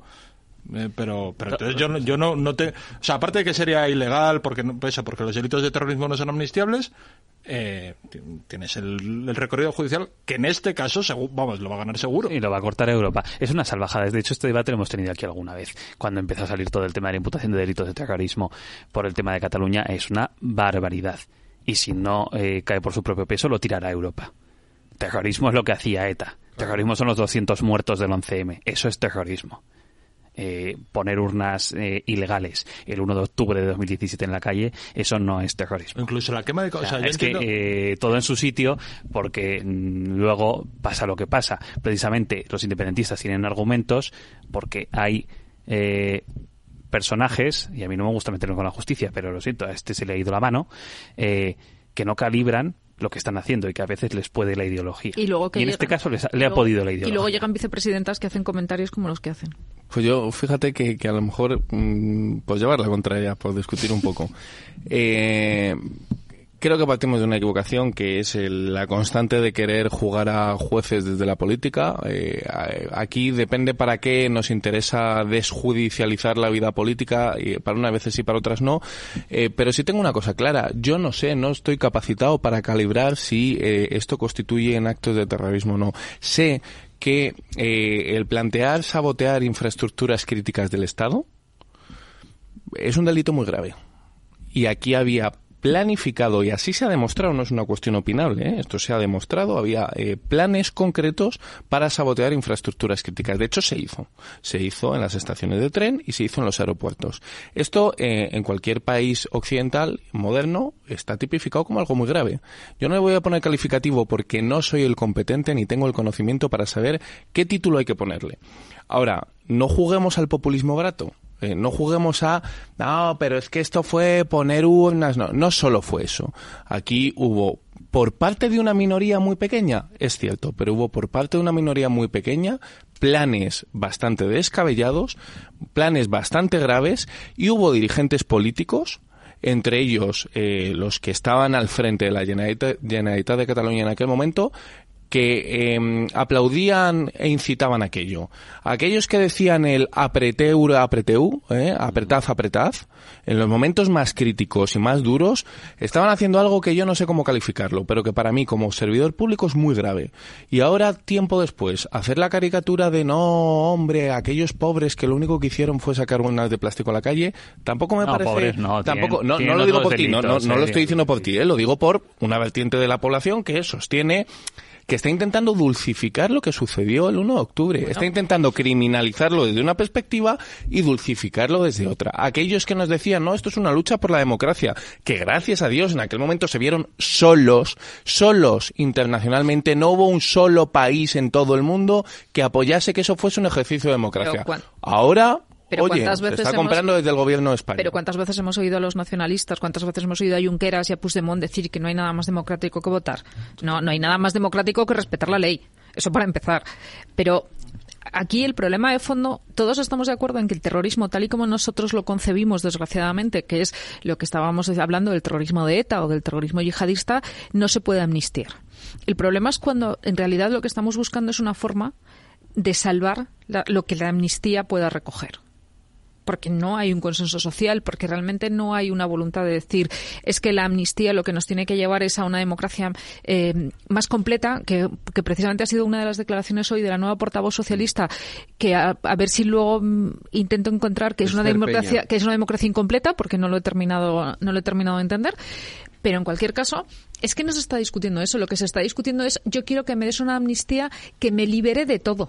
Y que en realidad, si pudiera, sería registrada como perdono e indulto a Puigdemont por todo lo que haya, haya podido hacer, incluyendo multas de tráfico. Y estamos intentando darle un cariz a algo que realmente no lo tiene e intentando enmascararlo de amnistía, cuando en realidad lo que estamos diciendo es estamos buscando la manera de que Puigdemont no se vaya de, rositas. Y, y ahí es donde los nacionalistas están intentando decir quiero que la amnistía me garantice que cualquier posibilidad o subterfugio legal está cubierto por la amnistía porque es una de las posibilidades a las que te enfrentas, que efectivamente eh, unos delitos sí, y justamente mm, tirando de un hilo te puedes encontrar con que a través de los delitos de terrorismo, que efectivamente hay un consenso internacional que no pueden ser amnistiados, sea por donde vuelva a no poder regresar a España o no poder eh, recuperar la vida política, que es en el fondo de lo que estamos hablando. Porque efectivamente no creo que sea el terrorismo como tal lo que ahora mismo nos esté preocupando. Decía David una cosa, eh, que todos estamos a favor de desjudicializar lo propio y no de lo contrario. Yo te voy a decir, me parece un disparate que se acuse a los manifestantes de Ferraz de delito de odio. Me parece una, una por, por lo del muñeco. Es que el odio, el odio no es un delito. Odio- Y, y- y los delitos de odio son hacia abajo. No, un, pres- un presidente del gobierno no puede ser víctima de un delito de odio. Me parece una barbaridad que la fiscalía esté investigando a Abascal por lo de que colgaría de los pies a Pedro Sánchez. Lo cual no quiere decir que lo que dijo Abascal o lo que hicieron los de Ferraz sea Eh, una maravilla. una son unos imbéciles. Y Pero no, es delito pero no ser son unos imbécil. delincuentes. Claro, y no es delito ser imbécil, y mucho menos terrorismo. No, o sea, no, no todo es o delito o guay. y mucho menos o guay o terrorismo. Hay abso- una, absolutamente, afortunadamente una gama de grises. Creo que nadie se plantearía que Trump es un terrorista. Yo creo que es gilipollas, sí. Es gilipollas, sí. incluso- pero, pero que, no- que es terrorista. bueno, son casi las que, que es terrorista. Eh, eh, Ya podemos abrir la hora golfa. eh, que es terrorista no, porque, y, y desde luego que eh, hizo una ocupación de estructuras, vamos, del, del Capitolio. Eh, creo que tenemos, o sea, que, eh, digamos, Es que es el mismo ejemplo. Él fue culpable Pues se va a de lo del Capitolio, no. Instigó la ocupación del Capitolio, sí. Pues lo mismo, eh, mi paradoja es esa, que es exactamente la- lo mismo. entonces- que quien incita, yo no estoy diciendo que sea terrorismo, digo que quien incita tiene una Pues culpa. Trump- es que incluso pues sería- Trump- investigado pues por Trump, eso. pues Pero- Trump pero vive en Estados Unidos, no le ha metido en la cárcel nadie y se va a presentar unas elecciones. Pero es que, perdona, ganar, sería, sería muy dudoso, que no. sería muy dudoso plantear que pero, Trump pero incitó, vamos, ¿eh? que, que lo que se está diciendo eh, en Tra- España Trump es no que a Puigdemont le pasa pero- lo mismo que a Trump. Pero Trump no condenó, que es diferente. Pero que Trump incitó es que ni siquiera a través de las redes sociales se ha podido confirmar que lo que él estaba diciendo fuera una incitación a la exaltación. Pero es verdad que se le ha igual, investigado pero- por eso. Pero nadie, sí, pero, pero es, pero a un, es, matiz, un- es un matiz muy fino, porque es- no, lo sí, condeno, sí. pero de ahí no digo a la tos al Capitolio. Digo una cosa, Por esa para mí, para mí es bueno para Estados Unidos y para su democracia que Trump no esté en la cárcel ni fuera de su país y que se pueda presentar unas elecciones. Y como eso me parece bueno para una democracia como la de Estados Unidos, me parece bueno que, que Puigdemont pueda estar en España. O sea, me parece un disparate el tipo de penalización que se ha hecho de eso, de, de lo que ha pasado en Cataluña, y creo que es mucho más razonable lo que ha hecho Estados Unidos con Trump. Una es una barbaridad, público, que es una barbaridad lo que hizo Trump, pero que es una forma mucho más razonable, democrática y mucho menos eh, hiperbólica de gestionarlo lo que ha hecho Estados Unidos que lo que, eh, tampoco que ha es comparable. Pero es que las es normas que, de las que nos dotamos cada uno son No, que diferentes. ocuparon, es que aquí las el, normas... que ocuparon el Capitolio violentamente. Y, tra- y, perdona, ocuparon el Capitolio, no lo ocupó Trump. Y aquí Bueno. sí que hubo una proclamación del Estado catalán. Durante 18 segundos. Me da igual, Hubo- durante hubo- 18 hubo segundos. una y un performance señor y un señor y un señor que en vez de decir yo me quedo aquí y asumo las consecuencias, se Y marchó una en el maletero de un malversación de coche. fondos eh, que da para tres programas. Queda mucho, efectivamente. Hugo, David, María José, Javier, gracias a los cuatro. Un abrazo. Un placer, como cuidaros. siempre. Buenas noches. ¿Qué es ir más allá? Con Arval podrás llegar donde te propongas de la forma más sostenible y desplazarte como y cuando necesites con una oferta de renting sostenible, segura y conectada. Y preocuparte solo de conducir porque nosotros nos ocupamos del resto. Arval, la transición energética arranca aquí. Más información en arval.es. Capital Radio. La genuina radio económica.